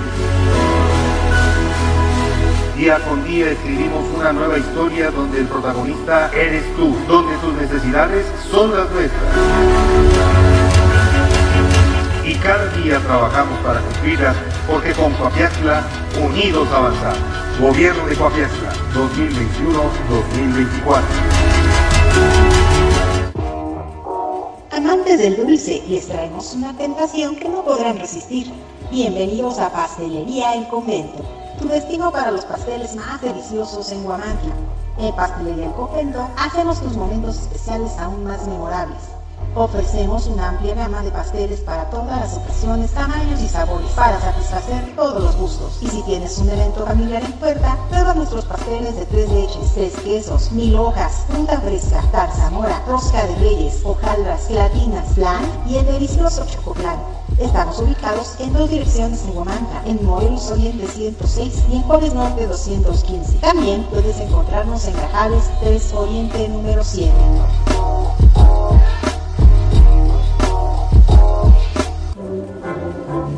Objetivo AM se transmite a través del 1370 AM, la más peligrosa. Desde el Centro de Información en Juárez Norte número 215, en Huamantla, Tlaxcala. Bueno, pues ya le informábamos hace unos minutos precisamente pues sobre el inicio de las precampañas, ¿no? Esta actividad política que le digo pues nos va a llevar ya en forma a partir de hoy. Y bueno, pues prácticamente no tendremos eh, descanso.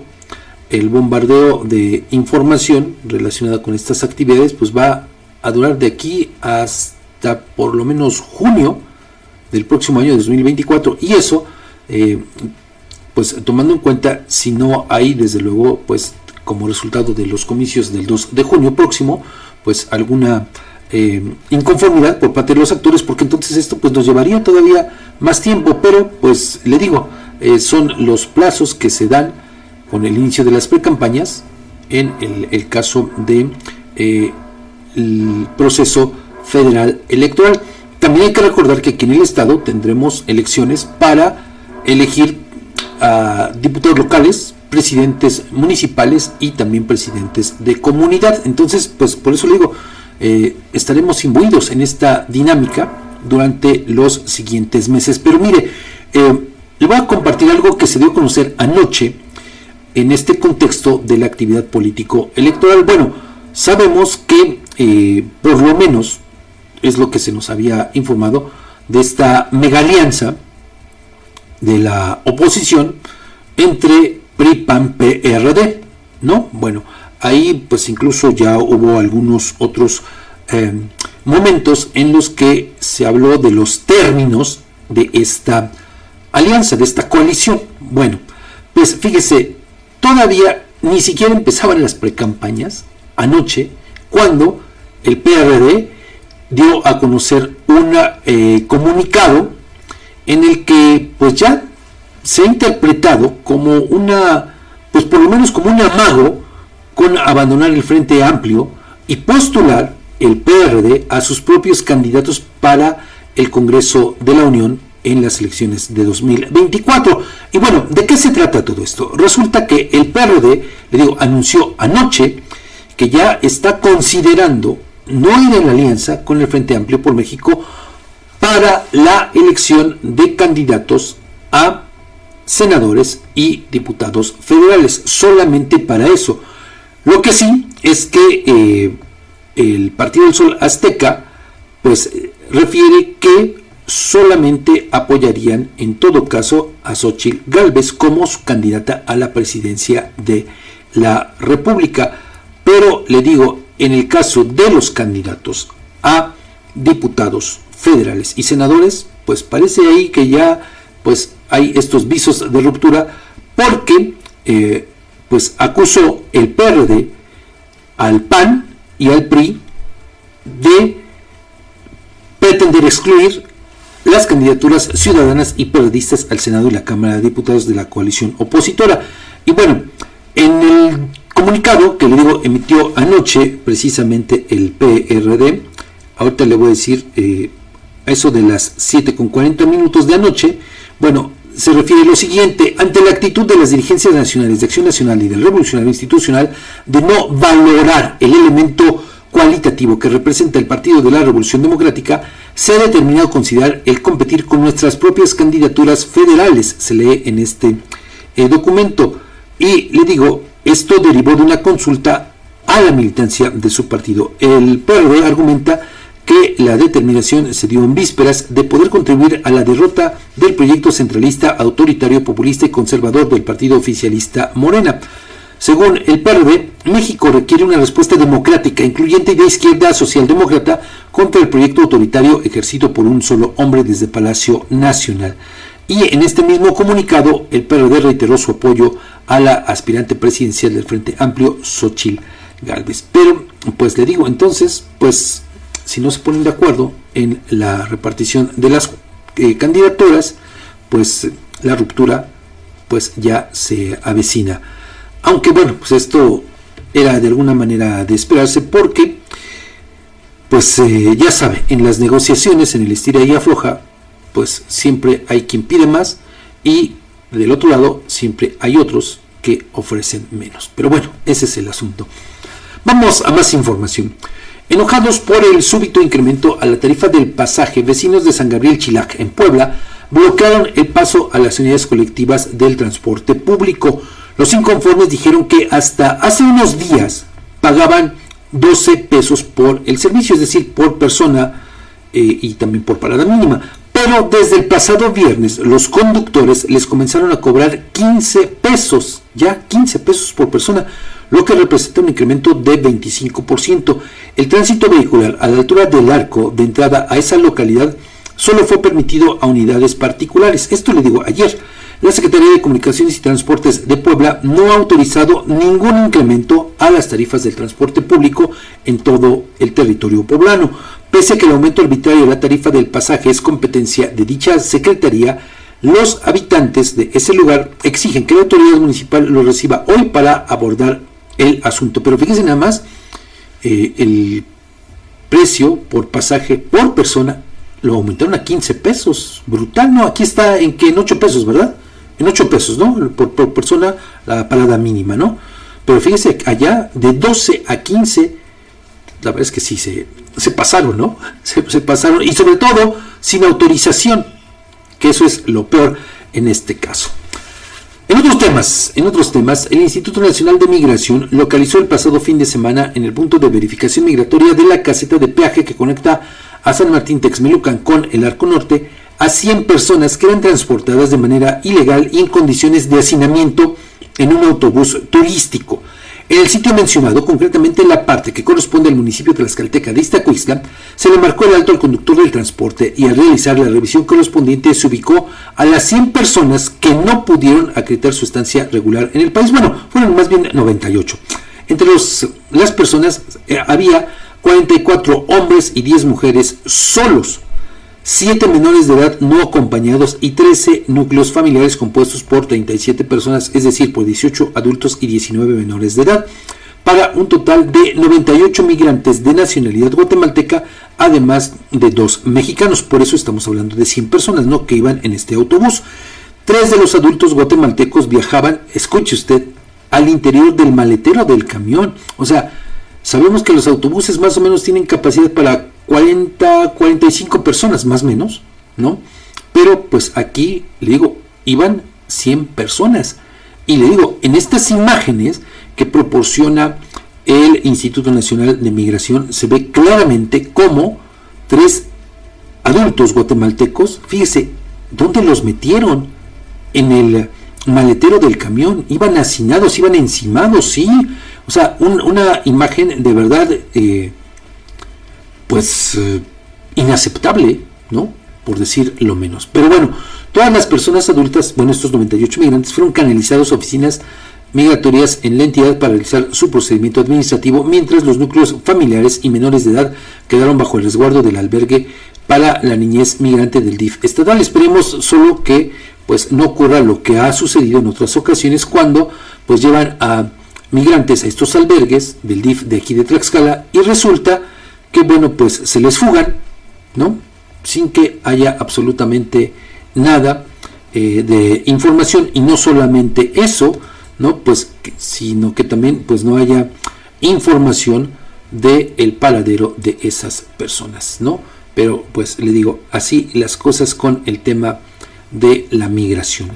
Y bueno, en otros temas, ahora le comparto que la Secretaría de Cultura Federal, a través del Instituto Nacional de Antropología e Historia, entregó la terminación de los trabajos de restauración de la parroquia de San Ildefonso en Hueyotripan, un monumento histórico del siglo XVII que resultó dañado por los sismos precisamente del año de 2017.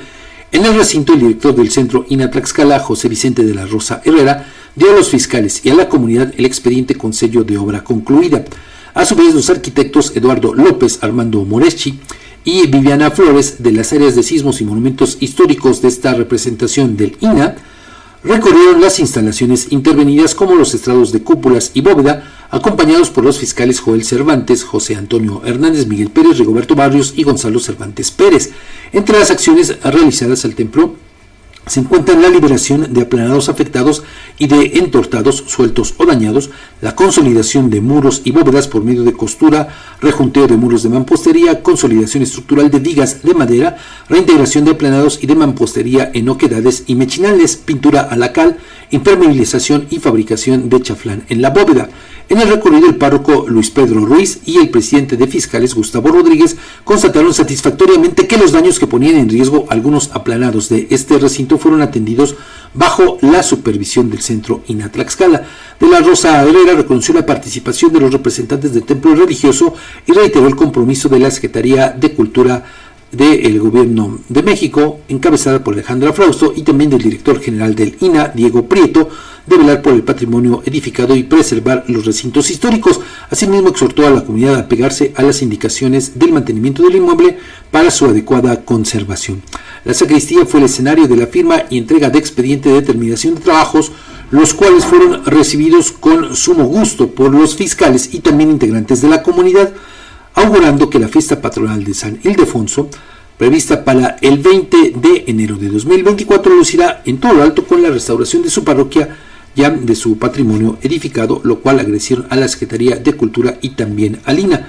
Pues fíjese cómo después de cuántos años, después eh, de prácticamente seis años, se concluyen estas obras de restauración en este templo del siglo XVII allá en Hueyotripan, este templo dedicado a San Ildefonso.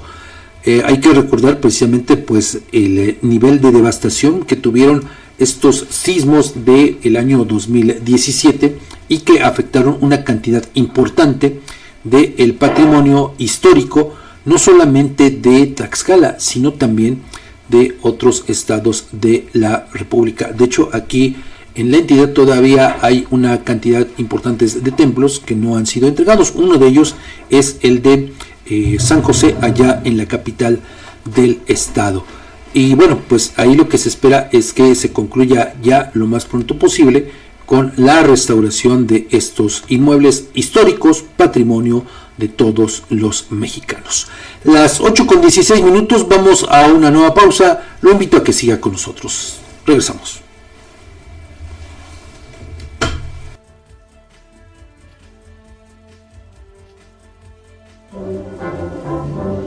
Las denuncias ciudadanas tienen voz en Objetivo AM.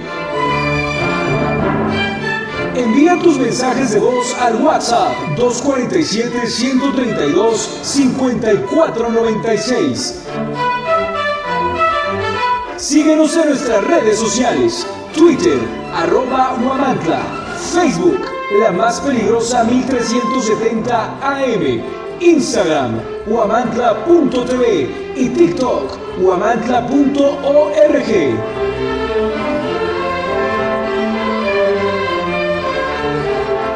En el Ayuntamiento de Iztacuistla de Mariano Matamoros creemos que las pequeñas acciones pueden cambiar la historia. Es por eso que trabajamos arduamente para brindar servicios eficientes y efectivos que mejoren la calidad de vida de nuestros habitantes.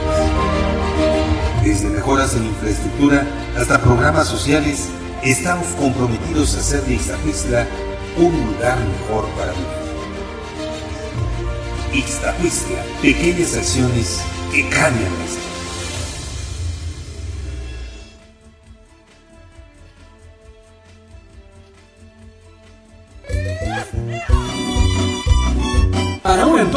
norteña, no busques más. En Restaurante La Santa somos el destino perfecto para la pizza, parrilla y bar. Comienza tus mañanas con machaca auténtica del norte y nuestras enchiladas. Además, disfruta de los tradicionales chiaquiles y las irresistibles enchiladas de carne y queso. Si tu antojo es unos ricos caldos, en La Santa te ofrecemos el caldo de camarón seco y el jugo de carne. Además, prueba nuestro mole de setas estilo pancita. Si eres amante de la parrilla al carbón, no puedes perderte nuestros cortes premier, como la picaña, la arrachera, el ribeye, el New York y el salmón. Todos preparados a la perfección. Para todos los tradicionalistas, disfruta de los clásicos burritos norteños con queso y frijoles, machaca, arrachera, camarón y muchas opciones más. Si eres fanático de la pizza, nuestras creaciones con ingredientes norteños en horno a la leña te conquistarán. Estamos ubicados en Juárez Norte, número 215, en el corazón de Huamantla. Si prefieres llevar el auténtico sabor norteño a tu casa, haz tu pedido al WhatsApp 247 47 129 64.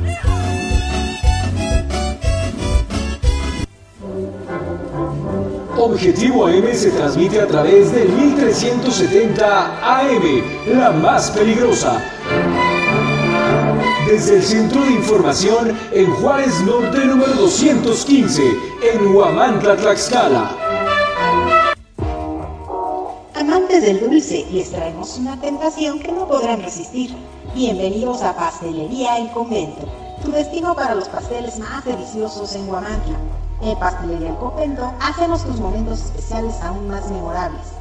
Ofrecemos una amplia gama de pasteles para todas las ocasiones, tamaños y sabores para satisfacer todos los gustos. Y si tienes un evento familiar en puerta, prueba nuestros pasteles de tres leches, tres quesos, mil hojas, fruta fresca, tarzamora, rosca de reyes, hojaldras, gelatinas, flan y el delicioso chocoplan. Estamos ubicados en dos direcciones en Huamantla, en Morelos Oriente 106 y en Juárez Norte 215. También puedes encontrarnos en Grajales 3 Oriente número 100.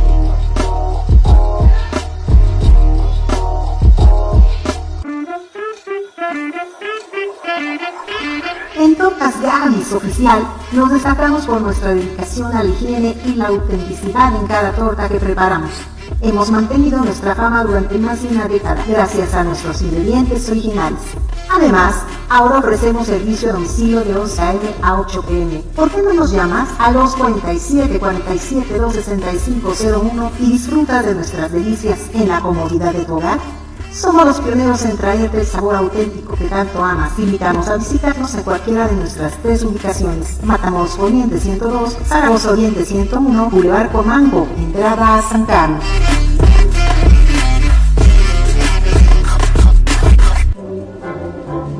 Objetivo AM se transmite a través del 1370 AM, la más peligrosa.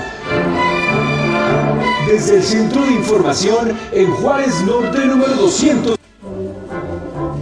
Objetivo AM se transmite a través del 1370 AM, la más peligrosa. Desde el Centro de Información en Juárez Norte número 215, en Huamantla, Tlaxcala. Continuamos en Objetivo AM y en esta mañana aquí en el estudio de La Más Peligrosa recibo con gusto a Didier Fabián López Sánchez, quien es comisionado del Instituto de Acceso a la Información Pública y Protección de Datos Personales, a quien le doy la más cordial de las bienvenidas. Didier, ¿cómo estamos? Buenos días. Buen día, estimado Fabián. Buen día a todo tu auditorio. Y bueno, pues Didier, vamos a hablar sobre un tema pues eh, importante es sobre esta verificación de cumplimiento de las obligaciones de transparencia correspondientes al ejercicio 2023. ¿Qué encontramos, Didier? Así es. Eh, bueno, el contexto general, de manera rápida, es el siguiente. Desde el 23 de abril de este año, aprobamos en sesión de consejo el inicio formal del programa de verificación, que es nuestra obligación de acuerdo a la ley, por lo menos una vez cada año. Bueno, en la primera etapa se recabaron los, eh, perdón, se acordó verificar un total de 20 formatos, 17 de ellos corresponden a las obligaciones de transparencia comunes del artículo 63 y el resto, tres más, fueron eh, de manera aleatoria con respecto a las obligaciones específicas de cada sujeto obligado, del 64 al 75 de los artículos de nuestra ley. Eh, en dos etapas. Una primera etapa en la que nos dimos a la tarea a través del área de verificación de eh, analizar todos estos formatos y sacar un primer parcial de grado de cumplimiento. Una vez que obtuvimos estos primeros resultados con respecto a los formatos que acabo de mencionar, eh, pasamos a una siguiente etapa después de que se verificó todo esto, que es una tarea eh, francamente eh, pues complicada, pero es nuestra obligación y una vez terminada esta primera etapa, mandamos a llamar a todos los sujetos obligados, les asignamos un día y una hora en específico para que pudieran resolver dudas con respecto a esta primera, eh, este primer parámetro. Resolviendo dudas, eh, marcándoles cuáles eran los las áreas de oportunidad que tenían, que era lo que tenían que corregir. Se pasó a la siguiente etapa, es decir, después de esto nos vuelven a, enviar sus eh, modificaciones sobre estas observaciones que hacemos inicialmente y ahora sí procedemos en esta segunda etapa a emitir ya el juicio final, a la evaluación final y derivado de esto ya tenemos resultados y pero a ver antes de eso ¿qué estaban evaluando Didier? Porque haces referencia a el artículo 63 de la ley. ¿Qué establece ese artículo? A partir del cual se hace esta evaluación, esta verificación. El artículo 63 aplica a los 145 sujetos obligados. Es decir, todos tienen que cumplir con las obligaciones de transparencia comunes que especifica este artículo. Las más, desde las más sencillas. Directorio de servidores públicos, estructura organizacional, sueldos y salarios, eh, dividido en dos, sueldo bruto, sueldo mensual, eh, contrataciones, procesos de licitación, eh, información de oficio, contratos de obra pública, contratos relativos a comunicación social, etcétera. Esas son las comunes. Y ya las específicas que van del 64 al 75 de la ley aplican, por ejemplo, para ayuntamientos y gobierno del Estado, para Poder Judicial, para Poder Legislativo, para organismos autónomos. Después de los ya derivado de los autónomos, la UAT tiene sus propias obligaciones específicas, el instituto nuestras obligaciones propias, etcétera. Claro. ¿Qué encontrar? Bueno, para no eh, variar, encontramos a los ayuntamientos como los sujetos obligados que eh, siguen siendo omisos. ¿Y responsables? los más omisos y responsables y que además siguen desdeñando el tema de la transparencia. Pareciera que son mayormente los municipios pequeños con menor número de población, pero eso no es una justificación en absoluto. Al contrario, piensan que por estar lejecitos no los vamos a estar este, observando, no los vamos a estar vigilando, pero no hay nada más alejado de la realidad. Eh, de manera contraria tuvimos ahora un número total de 28 eh, sujetos obligados que alcanzaron el 100% de cumplimiento, que es lo deseable. Que es lo 28 de 145. 28 de 145 nada más entre ellos destaca, por ejemplo, la Secretaría de Finanzas, el despacho de la gobernadora, eh, el propio instituto, que no podría ser de otra manera, la Comisión de Derechos Humanos, el Tribunal Electoral, eh, y de los partidos políticos, ahí destacó el PRD y el Verde Ecologista. Por primera vez, partidos políticos, Fabián, atendiendo sus obligaciones, lo cual llama... Solo dos pero llama la atención que por lo menos dos, ahora sí, escucharon las campanadas. Eh, eh, después de esto tuvimos 47 sujetos obligados que alcanzaron un cumplimiento parcial. ¿Cuál es el cumplimiento parcial? Que no alcanzaron el nivel deseado de 100%, pero alcanzaron un porcentaje que está entre el 90 y el 99%, es decir, se quedaron a nada. Eh, ahí destacamos la Secretaría de Impulso Agropecuario, el COBAT, la Secretaría de Turismo, la Secretaría de Educación y eh, los ayuntamientos que ahí destacan y quiero enfatizar, pues el Carmen Tequesquitla, Amajac de Guerrero y el municipio de Ixtenco. También, por primera vez, Fabián, eh, destaco ahí dos casos emblemáticos desde mi punto de vista. Las comisiones de agua potable de Tlaxcala y de Guamantla, destacaron y casi estuvieron a nada de alcanzar el 100% de cumplimiento. Tampoco había sucedido. Posteriormente tenemos a otros 31 sujetos obligados que estos sí quedaron en incumplimiento parcial. ¿Cuál es este rango? Del 60 al 89%. Si estuviéramos en la escuela, hubieran pasado, ¿no? Porque tienen de 60 a 89. Prácticamente de panzazo. Es correcto. En estos supuestos, eh, ¿cuál fue la consideración del, Consejo General? Aquí sí ya vamos a aplicar, a partir de este rango, vamos a aplicar eh, una medida de premio consistente en una amonestación pública a aquellas personas servidoras públicas que por primera vez están siendo sancionadas o exhibidas en este rango.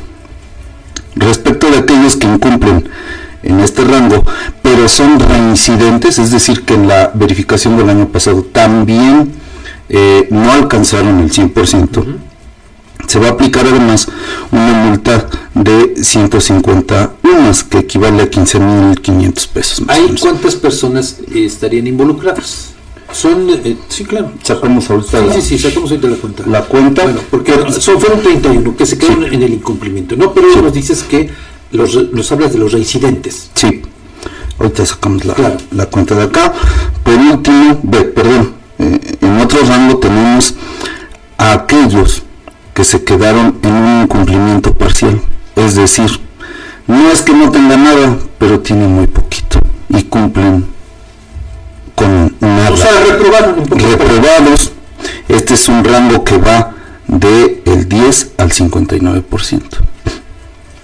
Aquí aplicamos una multa un poco más elevada de, 150, de 175 UMAS, que equivalen a 18 mil ciento y tantos pesos, para los titulares de las unidades de transparencia. Pero, para el caso de los titulares de los sujetos obligados, ya sean presidentes municipales, secretarios, coordinadores, etc. Eh, la multa es de 200 umas que equivalen a 20.748 pesos.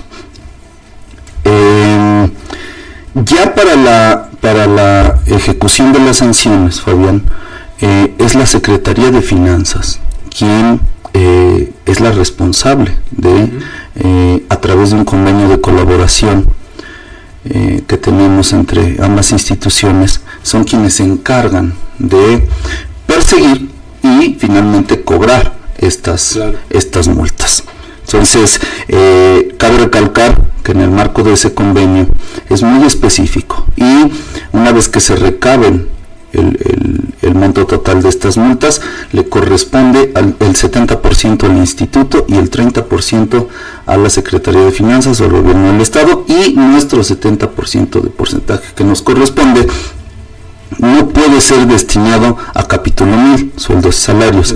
Tenemos que destinarlo de manera específica a las actividades que son inherentes a nuestro eh, encargo, socialización, difusión, capacitación, etcétera.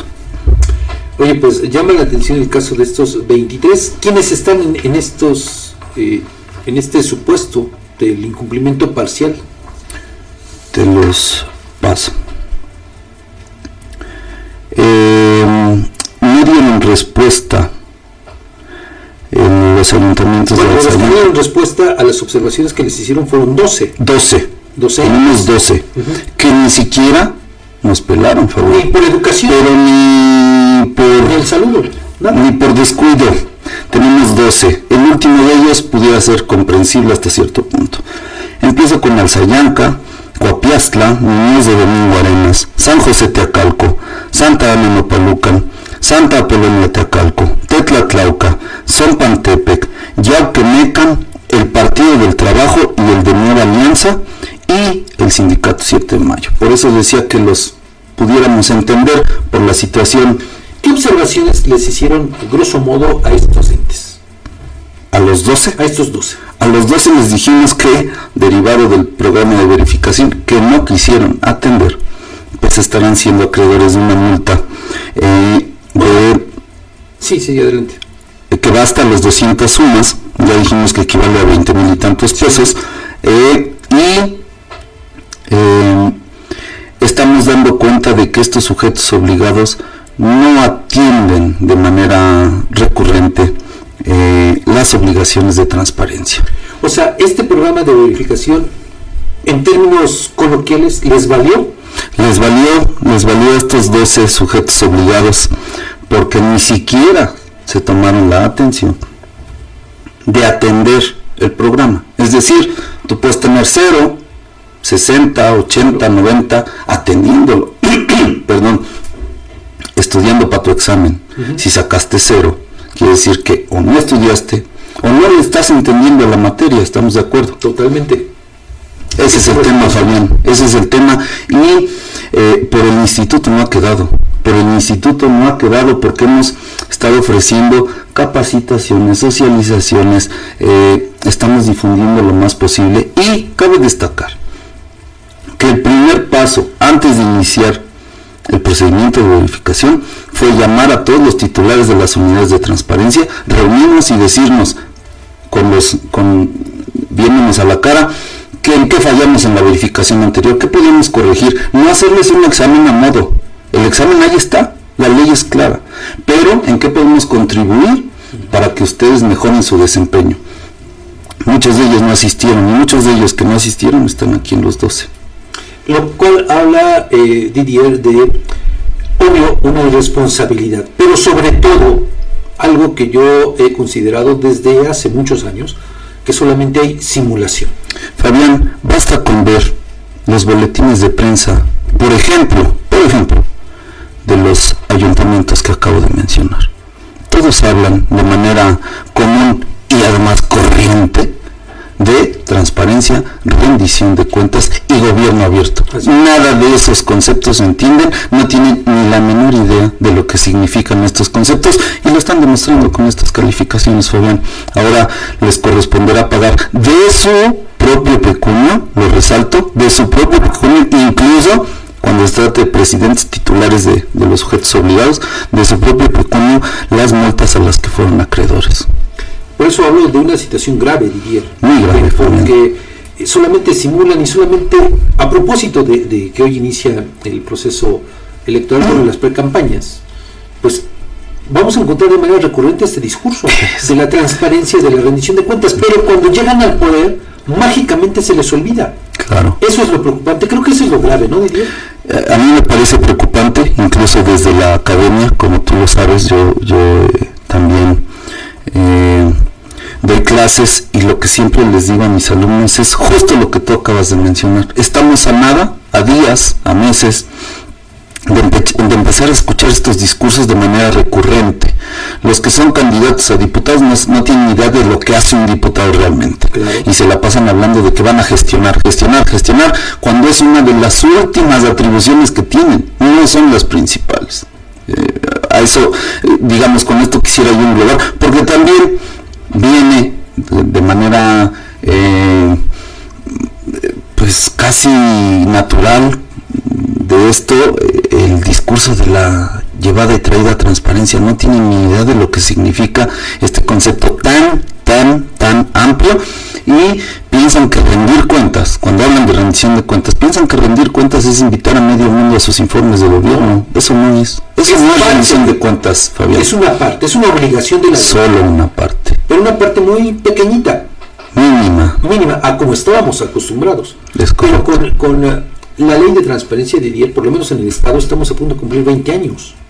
Así es. En este ordenamiento. Así es. No es posible que las autoridades sigan todavía incurriendo en todo esto.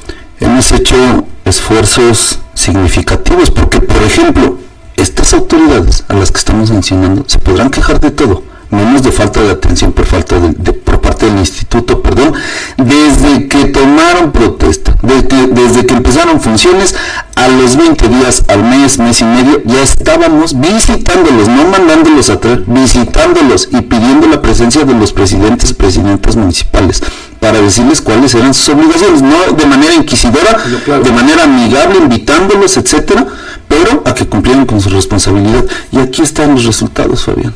Y uno esperaría, Didier, que, digo, basados en ese discurso, pues todos estuvieran al 100%. Es correcto. Y que todos cumplieran. Es correcto. Pero a mí lo que me llama la atención, y además, créeme que me genera decepción, es que solo 28 de 145 el cumplimiento total. Te puedo asegurar una cosa, Fabián. Entre los dos primeros rangos, es decir, los 28 que alcanzaron el 100 y los 47 que andan en, el finito del 90-99, encontramos a los titulares de las unidades de transparencia más eh, conscientes, más responsables, porque los que están aquí en estos rangos son los que prácticamente no salen del instituto, que tienen interés, que siempre están correteándonos o que siempre están tras los verificadores, tras los del área de capacitación, ayúdame, tengo duda, etcétera. Aquí están los resultados, Fabián. Y es que, eh, Didier, creo que las autoridades se ahorrarían muchos problemas si pusieran en una caja de cristal lo que deben poner en una caja de cristal. Tan sencillo que es. Ahora, eh, quiero resaltar algo que había metido Fabián. Eh, derivado de todo el proceso, eh, se preguntará probablemente el auditorio, bueno, ¿y esos que van a amonestar públicamente qué? Bueno, aparte, aparte del escarnio público, porque nosotros subiremos los nombres de estos servidores, servidoras públicas eh, a nuestras a nuestra página y a nuestras redes institucionales. Pero además, Fabián, estamos por concretar la creación de un catálogo de personas eh, incumplidas normas incumplidas en materia de transparencia. ¿Para qué sirva? ¿Qué alcances tenga? Es lo que estamos viendo. ¿Hasta dónde nos va a alcanzar? Pero a mí no me gustaría que, eh, habiendo tenido un paso por el servicio público, mi nombre aparezca en esa lista una suerte como lo que se está haciendo con los deudores alimentarios, etcétera. Es correcto, algo así queremos hacer y eh, porque además hemos enfatizado a los titulares de los sujetos obligados eh, no designen al primo, al compadre en el área. Pregunta Didier, yo te iba a preguntar eso precisamente.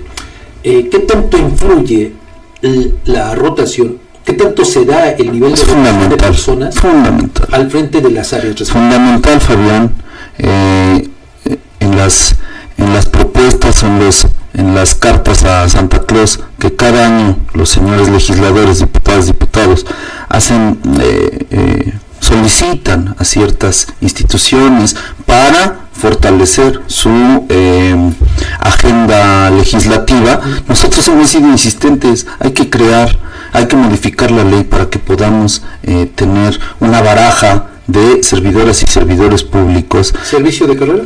Algo así, certificados mm. por el propio instituto, perdón, por el propio instituto, por una instancia nacional, aparte del INAI, por una instancia nacional reconocido a nivel nacional. Y entonces sí tendrás un catálogo de aptos, no de, no de indeseables, de aptos. Y ya de esta manera obligar a los titulares de los sujetos obligados a enfocarse solo en esa lista y buscar nombres, ahora sí decidanlo como ustedes quieran, pero con base en esta lista de personas que están debidamente capacitadas y además certificadas para cumplir con las actividades que demanda la titularidad de las unidades de transparencia.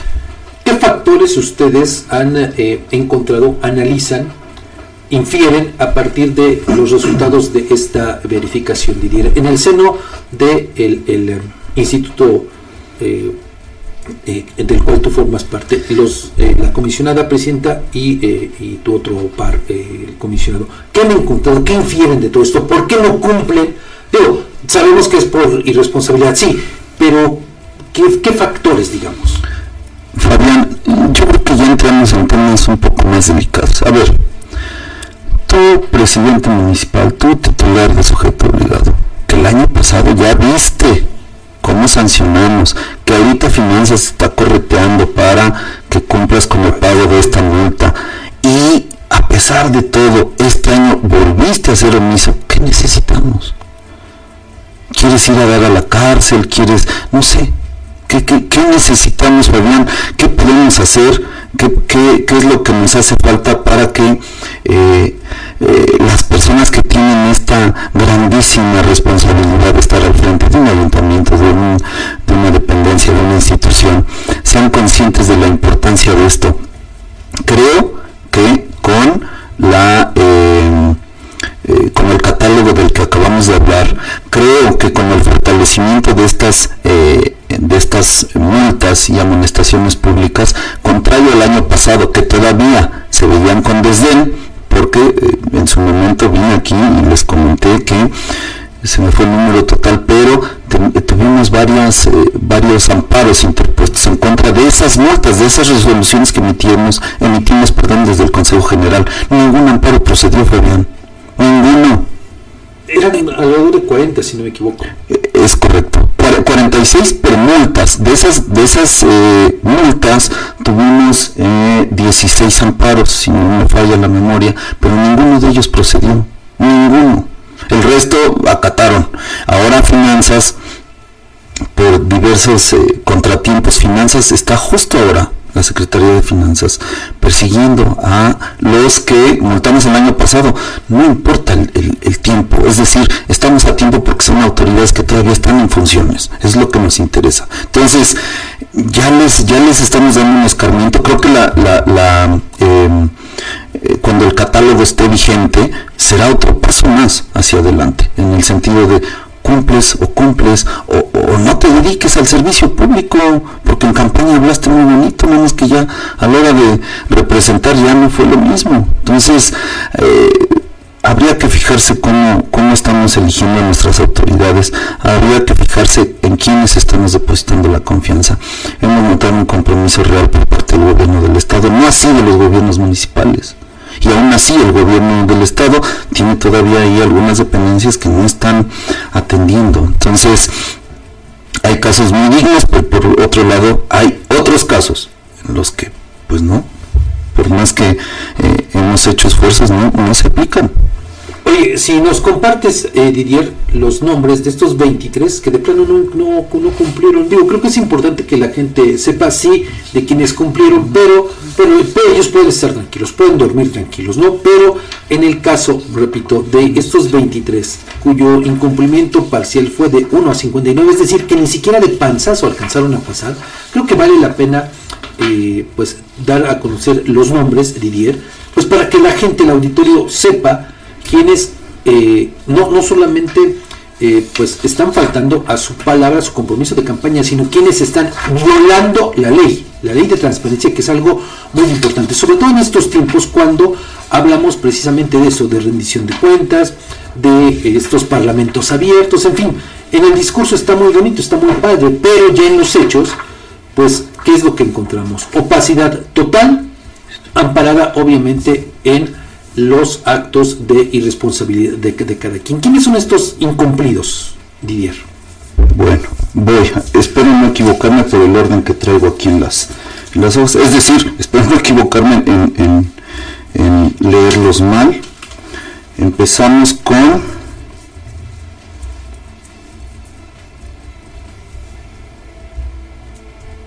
San Jerónimo Zacualpan, la Secretaría del Medio Ambiente, el Ayuntamiento de Coajomulco, Lázaro Cárdenas, Teolocholco, el Colegio de Tlaxcala,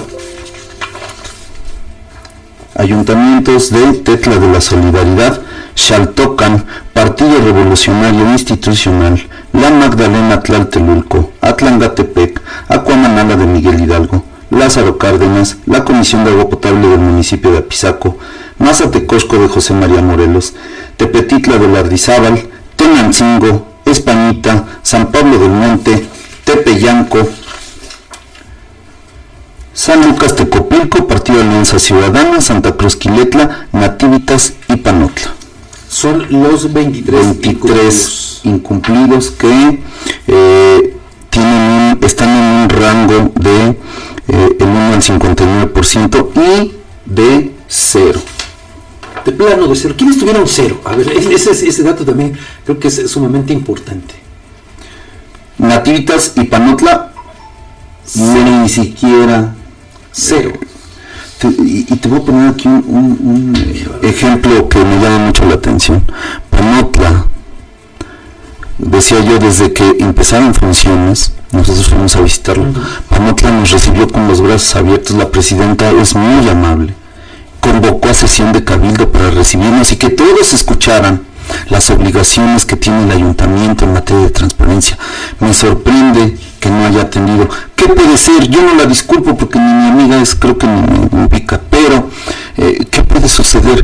Que ella haya confiado en alguien que no respondió a las expectativas como titular de la unidad de transparencia. O bien que el titular de la unidad de transparencia haya sido una persona muy eh, dinámica, etcétera, y que los titulares de las distintas áreas del ayuntamiento no le hayan atendido sus peticiones, que es aún más grave. ¿En quiénes están confiando? Claro, es que en el caso de Panotla, solo a manera de contexto hay que referir, hace unos días le di a conocer aquí el negro historial del síndico, que pues ha dejado pasar cualquier cantidad de sus obligaciones. Es una muestra de todo esto a fin de cuentas. Por supuesto. Sí, sí. Eh, ahora que lo mencionas, yo desconocí esta, este tema, pero sin duda está ligado todo, es decir, eh, en una estructura organizacional con uno que, que, que, esté podrido, pues lo que sucede generalmente es que va contaminando al resto, ¿no? ¿Hay el riesgo de que se puedan amparar contra estas multas, estos entes obligados? Por supuesto, y además están en su derecho, Fabián. Creo que, creo que estamos conscientes de ello pero si el año pasado, a, esto voy, si el año pasado tuvimos ya la experiencia de que se ampararon y no procedió ninguno de esos amparos, este año tenemos la certeza, espero no fallar, porque fuimos muy eh, concienzudos, muy detallistas al momento de redactar los dictámenes, más rigurosos que el año pasado. Entonces, si el año pasado no procedieron, este año esperamos que, que pueda haber amparos eh, están en su derecho, insisto, pero también esperamos el mismo resultado que el año pasado, que ninguno procede.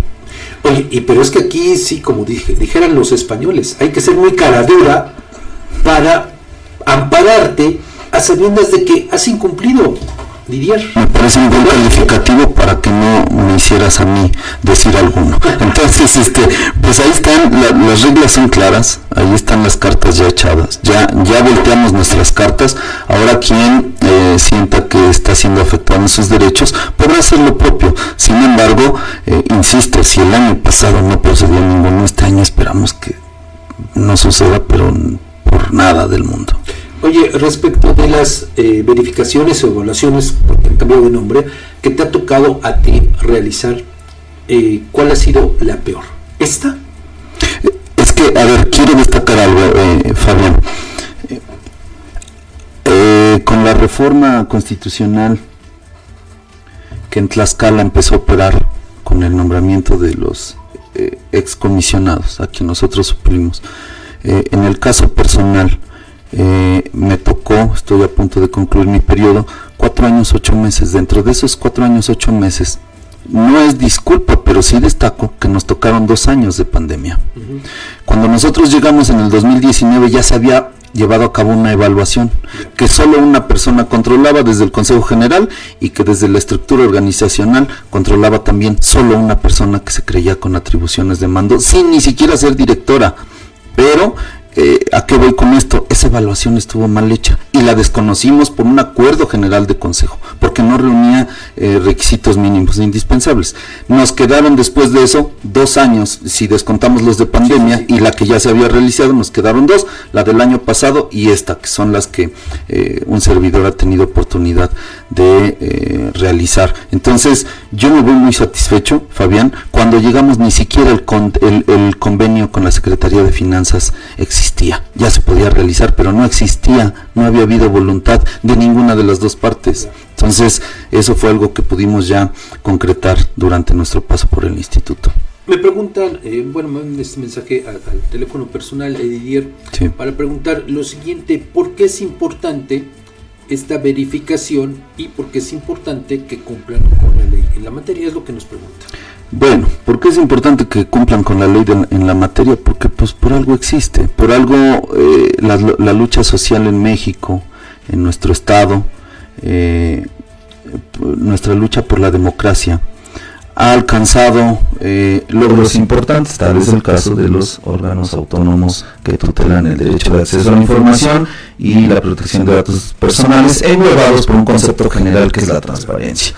Eh, ¿Por qué es importante que, que, llevemos a cabo este procedimiento de verificación? Porque es el único parámetro que tenemos. Es decir, si tuviéramos una estructura organizacional, un presupuesto asignado más amplios, pudiéramos incluso, Fabián, llegar a verificar todas las obligaciones de transparencia, las del artículo 63 y del 64 al 75. Imagínate si esto que fue eh, solo con 17 formatos, más 3 este, aleatorios en las obligaciones específicas, el tiempo que nos llevó no estaría fácil, pero eh, lo deseable sería que verificáramos todo, porque por algo existe la ley, por algo tienes que cumplir con lo que marca la ley. Hacemos estos, estos ejercicios para tener un parámetro de quiénes cumplen y qué tanto cumplen, qué nos falta desde luego también a nosotros. He hablado solo de lo que hemos hecho, tal vez nos haga, haga falta algo todavía. Estamos en el proceso de analizar cuáles son nuestras fortalezas derivado de esto, pero cuáles son también nuestras debilidades hicimos todo lo que estuvo en nuestras manos, todas las ideas que recabamos al interior del Consejo, juntándonos con los directores de las distintas áreas y llevamos a cabo el plan como estaba eh, pensado.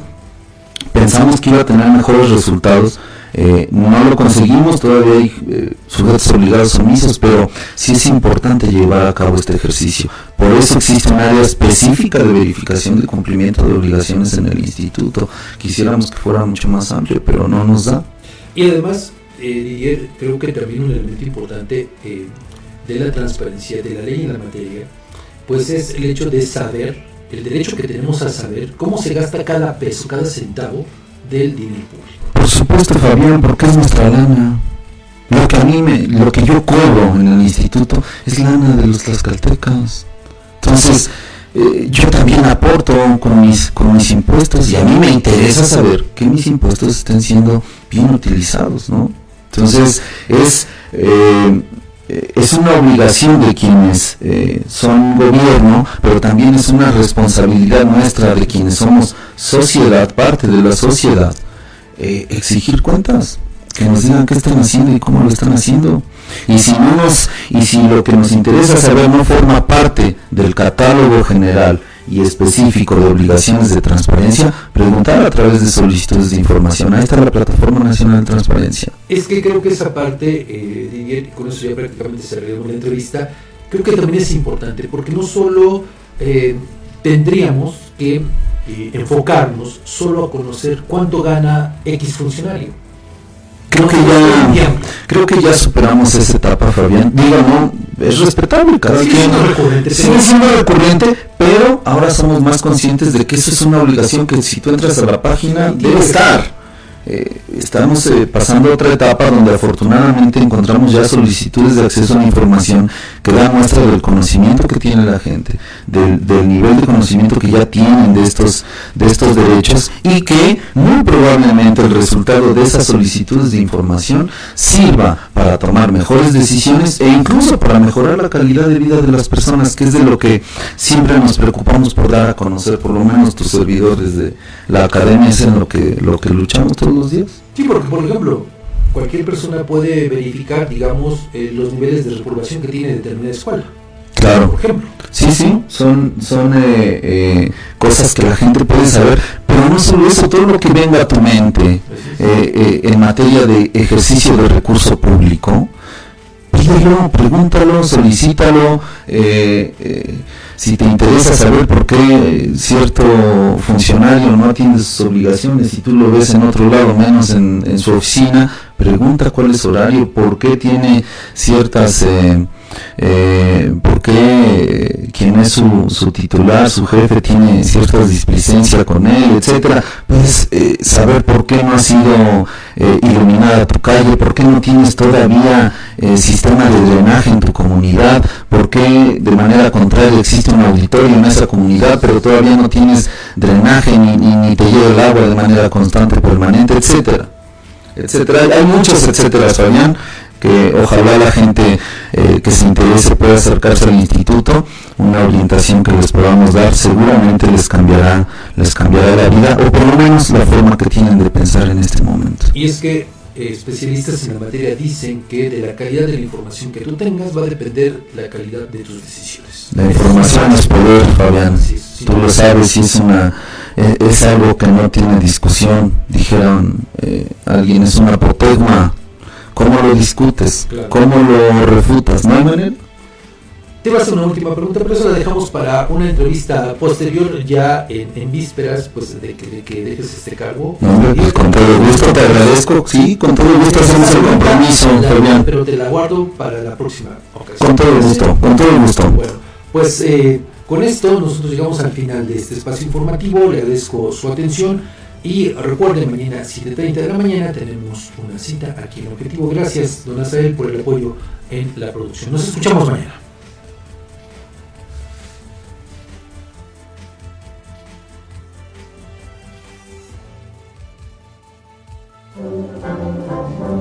Las denuncias ciudadanas tienen voz en Objetivo AM.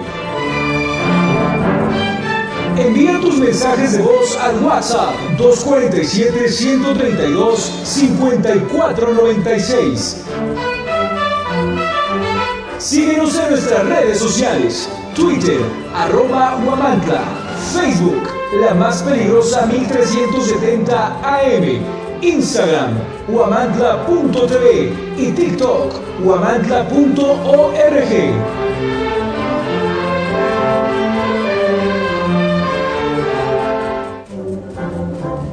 Objetivo AM se transmite a través de 1370 AM, la más peligrosa.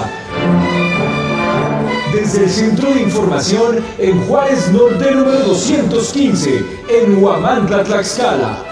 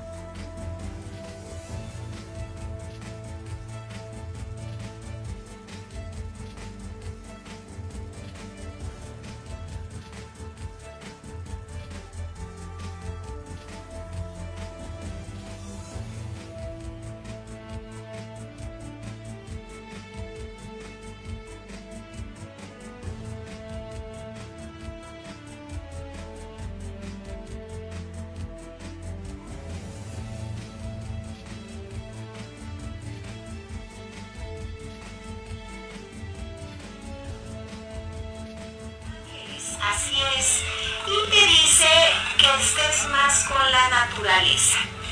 Ahorita esto te va a cargar de energía y aparte si hay algo negativo, lo vas a desechar fácilmente.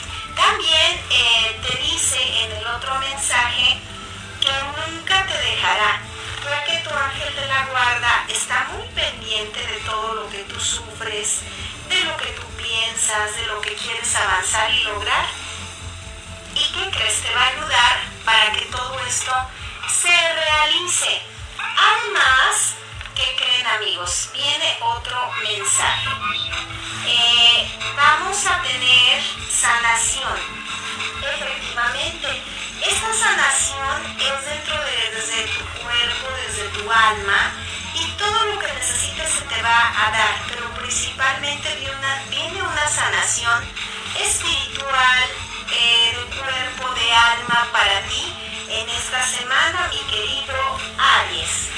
Muy bien, pues empezamos con el pie derecho dentro de lo que tu el primer signo del zodiaco. Y ahora vamos contigo, querido Tauro. Eh, tienes que ya no callar eso que traes, hay que expresarlo, hay que aclarar y en las situaciones que quieres hacer una declaración, también lo puedes hacer. Esta semana es la propicia. Además, vienen a invitarte a algo festivo. Es una mujer blanca o muy clara que podría ser hasta rubia. Hay pláticas muy importantes y recuperas algo que creías perdido. O bien vas a evitar perder algo. Así es. Muy bien, este Tauro, porque también vas a tener cambios positivos y todo lo que proyectes con mucha energía se va a dar. Te recomienda los astros a través de las cartas que te hagas una limpieza con una veladora. Todo lo que sea fuego, eh, si por ejemplo te limpias con una veladora mientras vas rezando y diciendo que neutralizas lo negativo, haces una petición, mira, vas a estar mucho mejor de lo que ahorita ya se proyecta. Tienes que no ser tan confiado con las nuevas personas que conozcas o bien con las que se fueron y no te dejaron algo tan agradable. Pues ¿qué creen amigos? Tienen que tener cuidado en ese aspecto y no eh, actuar con mucha confianza. Es una semana llena de éxito en la cual vas a tener cambios muy positivos en todo lo que tú te propongas. Así es, además, viene algo gracias a tu inteligencia que es muy gratificante y que te vas a sentir de maravilla. No dejes que las personas negativas te corten esas alas en tus sueños o en tus proyectos porque realmente lo hacen porque tienen mucha envidia y negatividad. Ahorita estás protegido por una energía que no es de este mundo. Y esta energía nos va a estar ayudando para que tú puedas eh, vencer obstáculos, enemigos, todo lo que no es positivo se aleja de ti y ya entras en una etapa de estabilidad económica. A veces necesitas un momento a solas. Mm, no es porque yo te quiera en solitario, no, pero sí para poner ideas en orden, para ver cuáles son las situaciones que tú estás viendo que funcionan y cuáles no. Entonces todo esto va a ayudar. En el amor, los que tienen pareja ya tienen un casamiento feliz, armónico y van a vivir cosas que no habían vivido antes. Para los solteros, pues ¿qué creen? Vienen unas etapas de reconciliación, en algunos casos con el pasado, y si no, ya está una persona a punto de hacerles una declaración amorosa. Te enterarás de alguna enfermedad o de cosas difíciles, pero no es de tu familia, sino puede ser alguien conocido nada más. Y en tu camino viene un hombre blanco muy joven que también...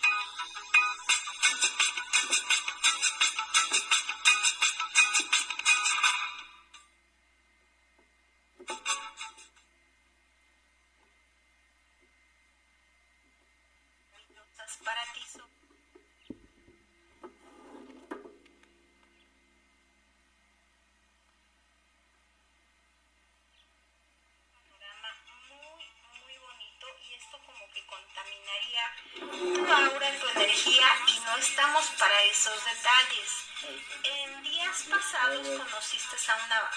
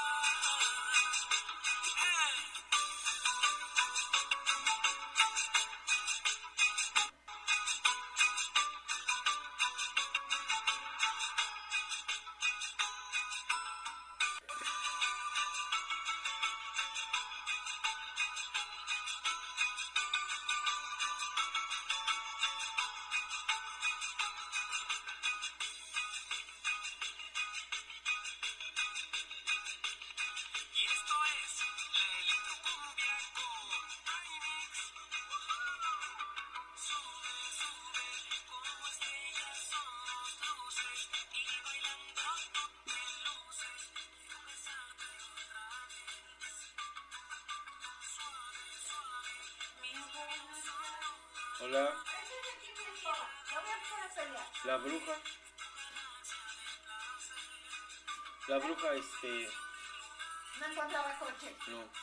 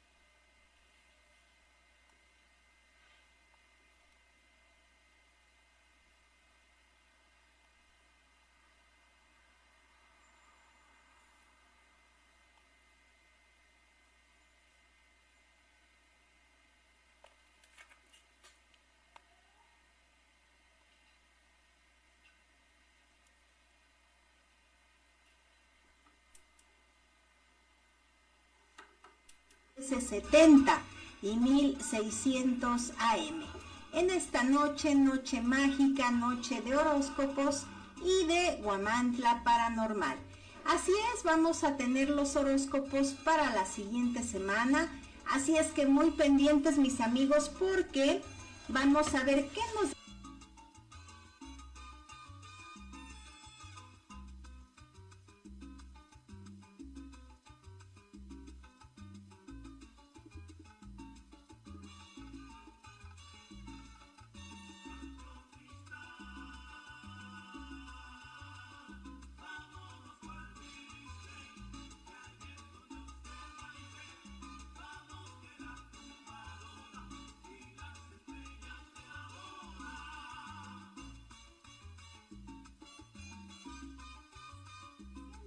bienvenidos a su programa del día de hoy.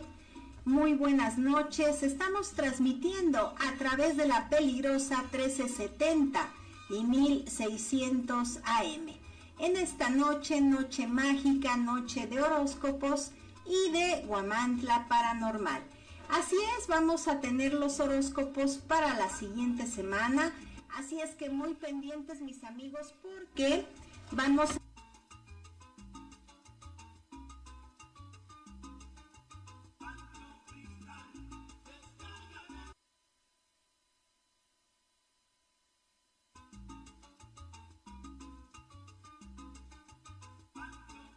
ver qué nos depara el destino a través de las cartas. Y esto va a ser muy interesante para todos ustedes. Recuerden, su amiga Mercedes Flores les tiene a cada signo del zodiaco lo que le corresponde para esta semana. Comenzamos contigo, mi querido Aries, y vas a tener que alejarte de personas falsas para esta semana. Es una semana un poco complicada, pero tú vas a alejar a personas que no son sinceras contigo y que están tratando de hacerte algún daño por ahí. Entonces, tú las vas a detectar porque vas a estar muy intuitivo, Aries. Y sobre todo, mucho crecimiento, eh, todo va a girar alrededor tuyo para bien. En el amor ni se diga, los que ya tienen pareja van a estar viajando a ciudad extraña, los que están solteros llegará una persona de tierras lejanas a su vida. Dentro de martes o miércoles surge algo imprevisto, no es tuyo, pero vas a ayudar a alguien para que fluya y no vaya a caer en una etapa difícil económica. Y sí, te marca mucho ciudad extraña para muchas situaciones. Además, eh, esto te va a traer progreso. Hay riqueza por donde se le vea de ciudad extraña. Claro, no va a ser en el primer viaje que hagamos, pero sí vamos a estar muy conectados con, con eso. Te lo marca mucho tu destino, no te resistas y fluye. Hay una persona morenita, un hombre morenito que es muy noble y quiere ayudarte y hasta como para que tú no sufras o si algo sabe no quiere que tengas malas noticias. Ya saliste de esa etapa donde había cosas negativas de magia negra. Ahorita estás fluyendo perfectamente y has vencido hasta peligros. Qué bueno. Eso me encanta, Géminis. Y vamos a ver qué dicen los ángeles. Te dicen una etapa de consejo de perdón. Tanto perdona como tú pide ese perdón para que fluyas perfectamente en armonía. Y los ángeles te dicen que ya estás en esta semana de nuevos comienzos, en los cuales vas a tener cosas maravillosas. Y que tienes esta etapa es de verdad indispensable que hagas tu autoaceptación. Esto es maravilloso porque porque vamos a tener más seguridad en nosotros mismos y acéptate como eres. Eres una persona muy, muy luchadora que se propone algo y no para hasta que lo consigue, muy noble y tiene sentimientos muy puros, aunque muchas personas no lo vean así. Tú sigue con tu autoaceptación. Y de verdad, eh, muchas veces cuando queremos dañar a alguien vemos los defectos, más no vemos las virtudes que son maravillosas. Entonces, tú no vas a ser la excepción para que salgas perfectamente bien de todo lo que está ahorita eh, cambiándote, modificándote, que vas a tener cosas maravillosas. Muy bien, pues ahora es tu turno, cáncer. Y ahorita tienes tú que ver algo de problemas con familia. No son graves, pero antes de que crezcan hay que darle seguimiento y ayudar. En algunas situaciones vas a tener que apoyarlos también con consejos porque se ve una situación difícil en juzgado. No es tanto tuyo, pero sí de alguien muy cercano. ¿Te has sentido como fuera de, onda, como que sientes que las cosas no te están saliendo bien? Pero esta ya es una gran semana. Hay que alejar un miedo que tú tienes. Aquí sale un temor. Recordemos amigos, y esto es para todos los signos del zodiaco, que después del miedo viene el triunfo y vienen cosas maravillosas. Pero trata de vencer estas situaciones para que estés ya al 100. Hay una persona, un joven morenito que se va a acercar a ti y te va a ayudar en muchas situaciones. También dentro de lo religioso hay templanza, hay cosas maravillosas, muy espirituales que van a llegar a ti. No discutas con personas que no te entienden. Trata de tener una etapa de descanso, de reposo en tu vida para que recuperes energía. Fíjate que traes un cansancio ya de muchos días que se está viendo reflejado en estos últimos días, estas, ahora sí que empezó desde la semana pasada y viene todavía un poco para esta misma. Pero todo lo que veías que no salía bien, ¿qué crees? Ya, ya está en ti, ya no tarda, eso ya pasó, ahora todo avanza, tienes mucha prosperidad, muéstrate indiferente a las cosas o a las personas negativas, no caigas en esa situación de contradicciones, de discusiones, porque ¿qué crees? Solo te bajan la energía. Tú sabes lo que eres, tú sabes la capacidad y que eres una persona muy inteligente. Ahora, en algunas cosas sí hay que ponernos un poquito más las pilas, pero todo te va a salir muy bien, de maravilla. Momentáneamente en el amor todo sigue normal y no hay cambio alguno. No va a haber esto eh, para los solteros. A veces van a sentir así como que en el amor están faltando muchas cosas, pero todavía no es su momento. Vamos a esperar unos días más antes de que finalice el mes y van a estar llenos de dicha y poder. Te sale un triunfo para esta semana y que tú lo puedes eh, manejar de una manera grande. Así es, porque de ahí, si tú sigues con tu positivismo y también con mucha oración, con mucha espiritualidad a Dios nuestro Señor, no es tan solo un triunfo, se te vienen en escala más. Así es que ya lo sabes, mi querido cáncer. Y en el mensaje de los ángeles, mira nada más, lleno de abundancia, vas a, a encantar a todas las personas, va a fluir tu encanto, todas tus virtudes y además vas a gozar de nuevas amistades que te van a ayudar en todo lo que hagas y necesites en estos días. Así es que va a ser una excelente semana. Muy bien, y ahora voy contigo. Vamos a ver. Seguimos con el siguiente signo zodiacal, que eres tú, mi querido Leo. Vamos a ver a través de las cartas qué es lo que nos dicen, qué es lo que te espera para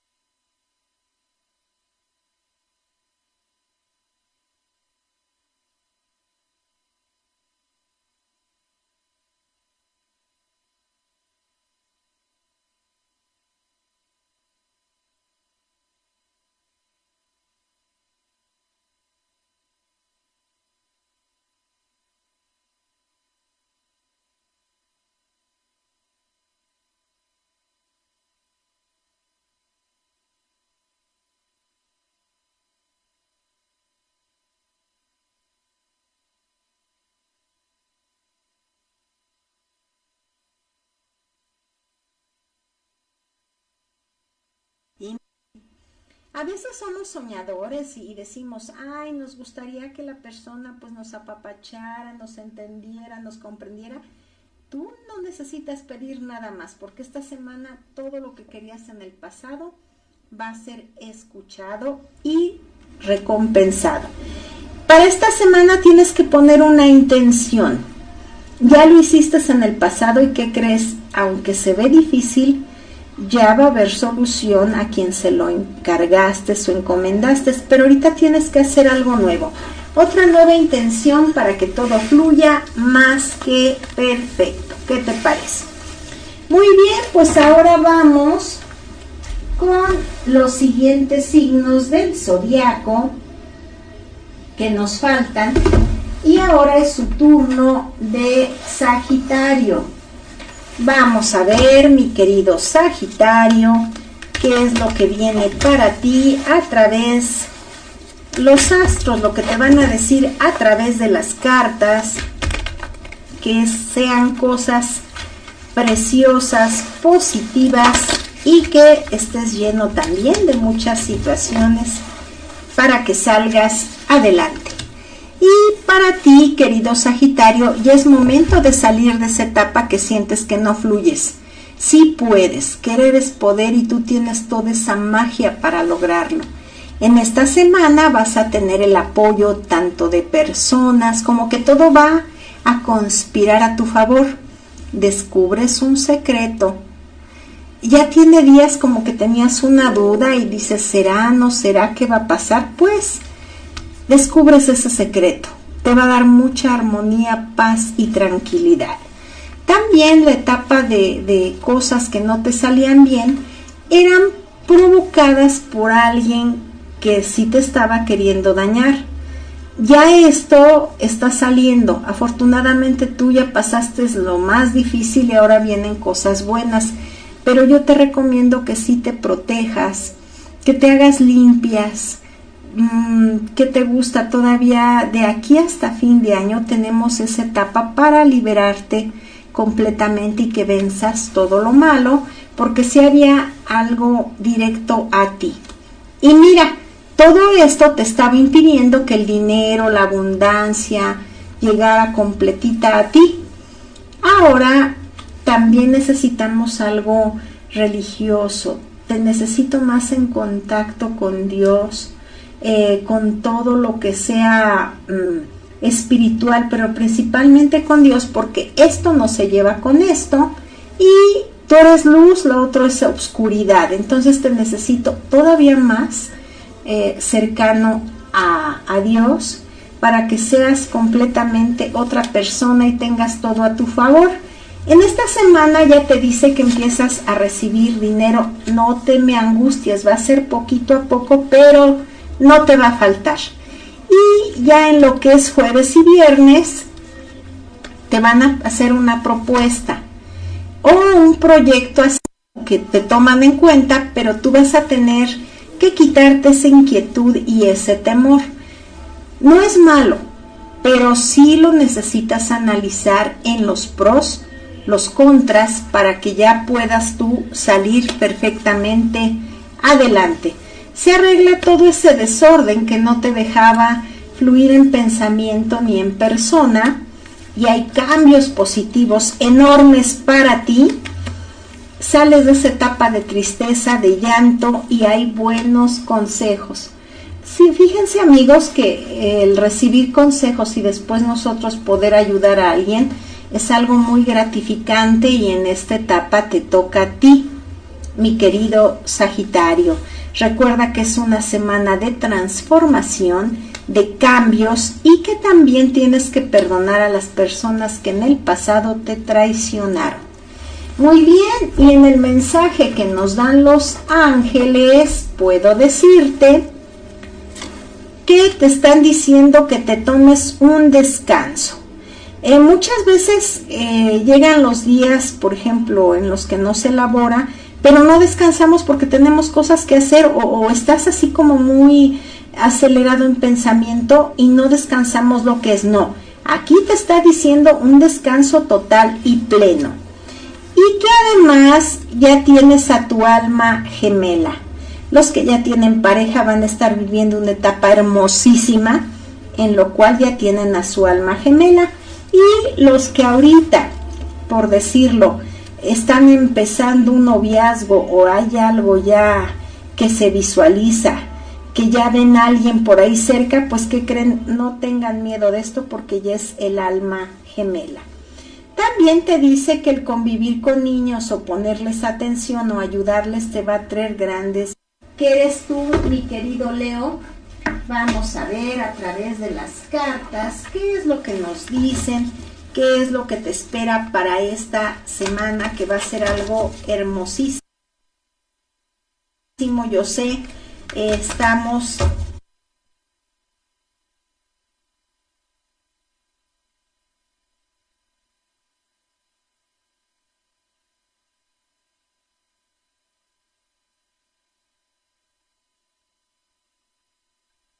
ya viviendo una etapa casi casi de fin de año pero todo se arregla si tenemos mucha fe y hemos seguido la secuencia amigos y se ve que sí, para todos ustedes. Ahora es tu turno, Leo, Y tenemos también que tener, eh, tienes mucha energía.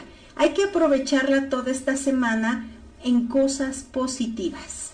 Aparte necesitamos también algo en veladoras. Necesitas fluir a través de una veladora y limpiarte con una de ellas, encenderla, ver cómo se hace el pabilo y poner unas tres durante esta semana. Podría ser en cadena que fuera lunes, martes, miércoles o bien terciado que fuera lunes, miércoles y al tercer día la siguiente. Sales de toda esa etapa de desconfianza y fíjate que hay algo vas muy bien, vas a recibir en esta semana algo no muy grato, pero no lo veas por el lado negativo, trae su lado bueno, tú búscale el lado bueno a algo que te iba a perjudicar más adelante, entonces deja que esto fluya. Además vienen cosas muy positivas en energía. Fíjate que ahorita estás más fuerte que nunca. Ya quisieron hacerte por ahí un daño y tu ángel protector no permitió nada de esto felicidades, vas bien.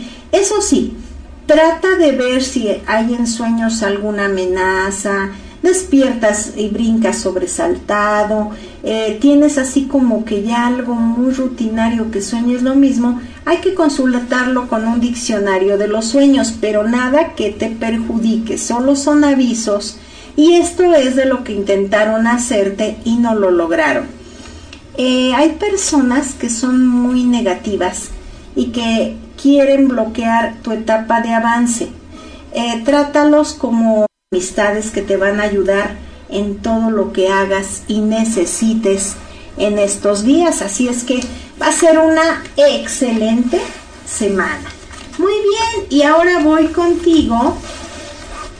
Vamos a ver.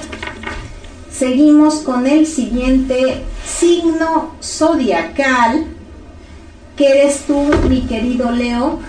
Vamos a ver a través de las cartas qué es lo que nos dicen, qué es lo que te espera para esta semana, que va a ser algo hermosísimo. Yo sé, eh, estamos ya viviendo una etapa casi casi de fin de año, pero todo se arregla si tenemos mucha fe y hemos seguido la secuencia, amigos, y se ve que sí, para todos ustedes. Ahora es tu turno, Leo y tenemos también que tener, eh, tienes mucha energía, hay que aprovecharla toda esta semana en cosas positivas. Aparte necesitamos también algo en veladoras, necesitas fluir a través de una veladora y limpiarte con una de ellas, encenderla, ver cómo se hace el pabilo y poner unas tres durante esta semana. Podría ser en cadena que fuera lunes, martes, miércoles o bien terciado que fuera lunes, miércoles y al tercer día la siguiente.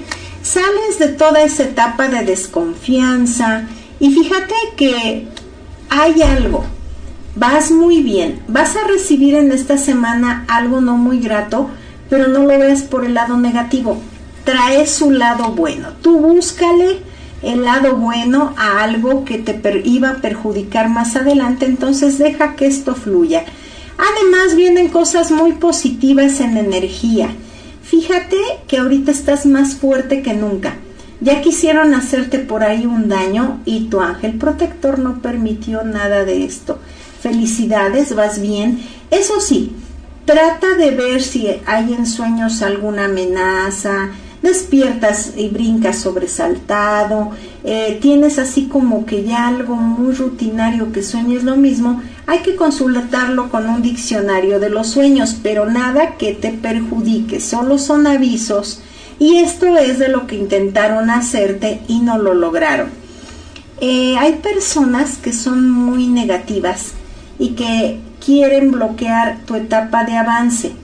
Eh, trátalos como ellos quieren eh, que te alejes, pues ignóralos y tú sigue adelante.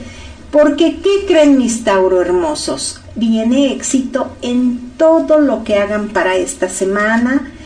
Son muy inteligentes. Fíjense que tienen, todos los signos tienen algo especial. Pero ahorita esta semana vas a desbordar, desbordar una inteligencia completa y total vas a ver más claras las cosas y además puedes ayudar a más personas.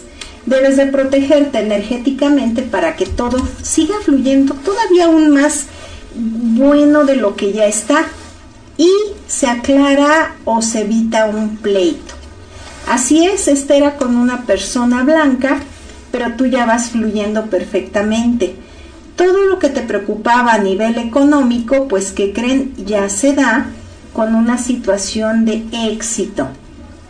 Y sí, hay momentos, eh, Leo, que tú quieres estar a solas y que no quieres ni permitir que entren en tus pensamientos o te contradigan. Se vale, porque ¿qué crees? Estás haciéndote más fuerte y en esos momentos de esa soledad, tú con tu inteligencia ves lo que está bien, lo que está mal y te reconstruyes momentos felices en el amor. Hay unos eh, que van a reafirmar esa situación de la unión que tienen. Y los solteros pues empiezan algo nuevo pero con miedo, como diciendo, me va a pasar otra vez. No amigos, no. Ustedes fluyan porque todo va de maravilla. Eh, a tu alrededor hay una persona enfermita pero sale bien, gracias a Dios hay que aconsejarle que no lo deje para después, que actúe para que todo salga bien en más poco tiempo. Te va a buscar una persona blanca y esto es para darte buenas noticias. ¿Y qué creen mis amigos de Tauro? Toda esta semana entrante van a tener la suerte a su favor. La rueda de la fortuna se va a instalar completamente la otra semana. ¡Ay, qué emoción! Y hay que aprovecharla al máximo porque no sabemos cuánto pueda durar, a veces se instala por más tiempo, pero lo que sí les garantizo es que la otra semana es de mucha suerte. Tú vas a ver cómo se te van a dar las cosas, que te encuentras una moneda, que hay una señal positiva, que te regalan algo. O sea, en la suerte está completamente destinado para ti. El número 2 marca mucho la diferencia que puede ser 22, 20, 02, pero los dos o el número 2 está muy marcado para esta suerte. Ya que todo fluye, no te enojes con alguien del pasado o no caigas en, en el error de que quieran tenderte una trampa, algo del pasado para sacarte de esta armonía que ya es total y plena. ¿Por qué? Porque ya vas de maravilla, no tiene caso enojarse. Yo sé y como humanos pues es muy difícil evitarlo, pero trata al máximo porque ¿qué crees? Eres una persona maravillosa, Tauro. Y en esto nada más nos quieren ocasionar problemas, pero no les vamos a dar gusto. Y los ángeles te dicen que puedes en esta semana disfrutar de la música. Ellos a través de la música te van a estar dando señales. Así es que a lo que escuches. Además, te van a dar ideas e inspiración. En muchos casos, diferentes amigos de, de este signo de Leo, pues lo van a ocupar para algo en trabajo, profesión, otros en crear algo nuevo, pero de verdad van a tener grandes ideas de inspiración. ¿Y qué crees? Los ángeles te dicen que vas a estar lleno de poder Siempre he dicho que los Leo tienen algo especial y diferente a los otros signos del zodiaco y siempre se han caracterizado por tener poder. Eso sí yo se los puedo decir y asegurar. Muy bien, pues ahora vamos contigo. Después de ti, Leo, vamos con Virgo. Virgo, tienes que ver cosas de cartas, documentos, y situaciones que no debes dejar para después. Así es, eh, la fe que me gusta que ahorita tienes, quiero que siga fluyendo cada día más, porque vas a solucionar. Cuando tú hables, todo el mundo va a poner y vas a reafirmar lo que en tiempo pasado no pudiste lograr. Para los que están buscando trabajo, una oportunidad donde sean eh, tomados en cuenta, este es el mejor momento.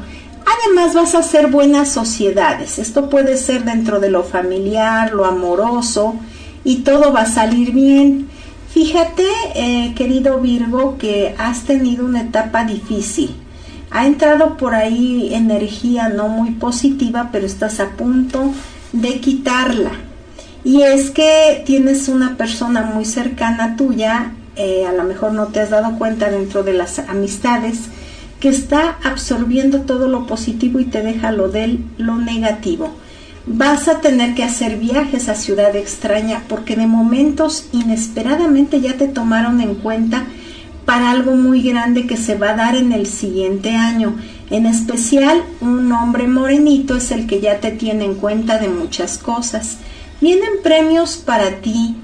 Estos premios son espirituales gracias a esa nobleza que has tenido, esa etapa que te has sacrificado y a veces das todo y te quedas sin nada casi casi por darle a tu familia, por darle a los que más quieres y amas. Se te da una justicia divina y en el amor pues van a estar mejor que nunca y de ahí se vienen etapas todavía muy grandes para ustedes.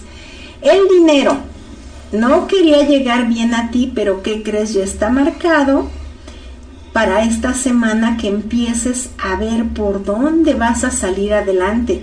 Y viene una etapa, queridos Virgo, muy buena de fortuna, de riquezas, eh, que van a vencer a gente negativa, gente media especial que a veces pues se sienten distintas a, uno, pero ustedes con esa, ese carisma, esa paciencia van a vencer todo lo negativo. Se vienen muchos cambios. Hay que cuidar la salud de un familiar directo o de la pareja. Necesitan una etapa de relajación y aunque ya has tenido unos días como más tranquilos, todavía hay más porque traes un cansancio de, varios días o podría ser hasta de meses. Eh, vienen también situaciones muy lindas en el amor para los solteros. Eh, yo veo que ustedes ya no querían encontrar personas negativas o falsas, pero ahorita todo va encaminado en algo positivo y que les va a dejar grandes, grandes satisfacciones.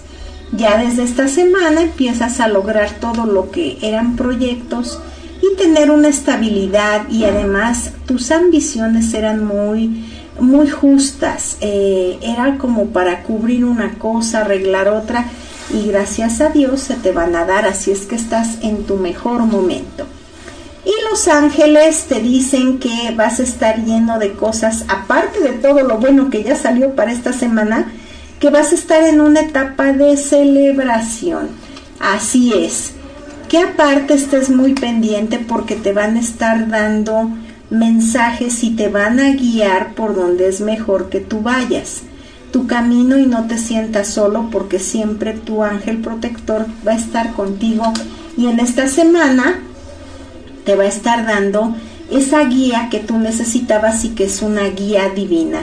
También con la guía divina viene un tiempo divino, un tiempo inolvidable que no va a ser comparado con ningún otro y que debes de disfrutarlo al máximo. Qué emocionante. Me encanta que ya todos mis signos del zodiaco, mis amigos de distintos signos del zodiaco van en una etapa de avance y qué bonito es poder decirles eh, que van a salir todos sus problemas, que ya van encaminados con una luz protectora. Que voy a luchar, yo te lo regalo, llévatelo lejos, eres mala suerte y yo no lo quiero.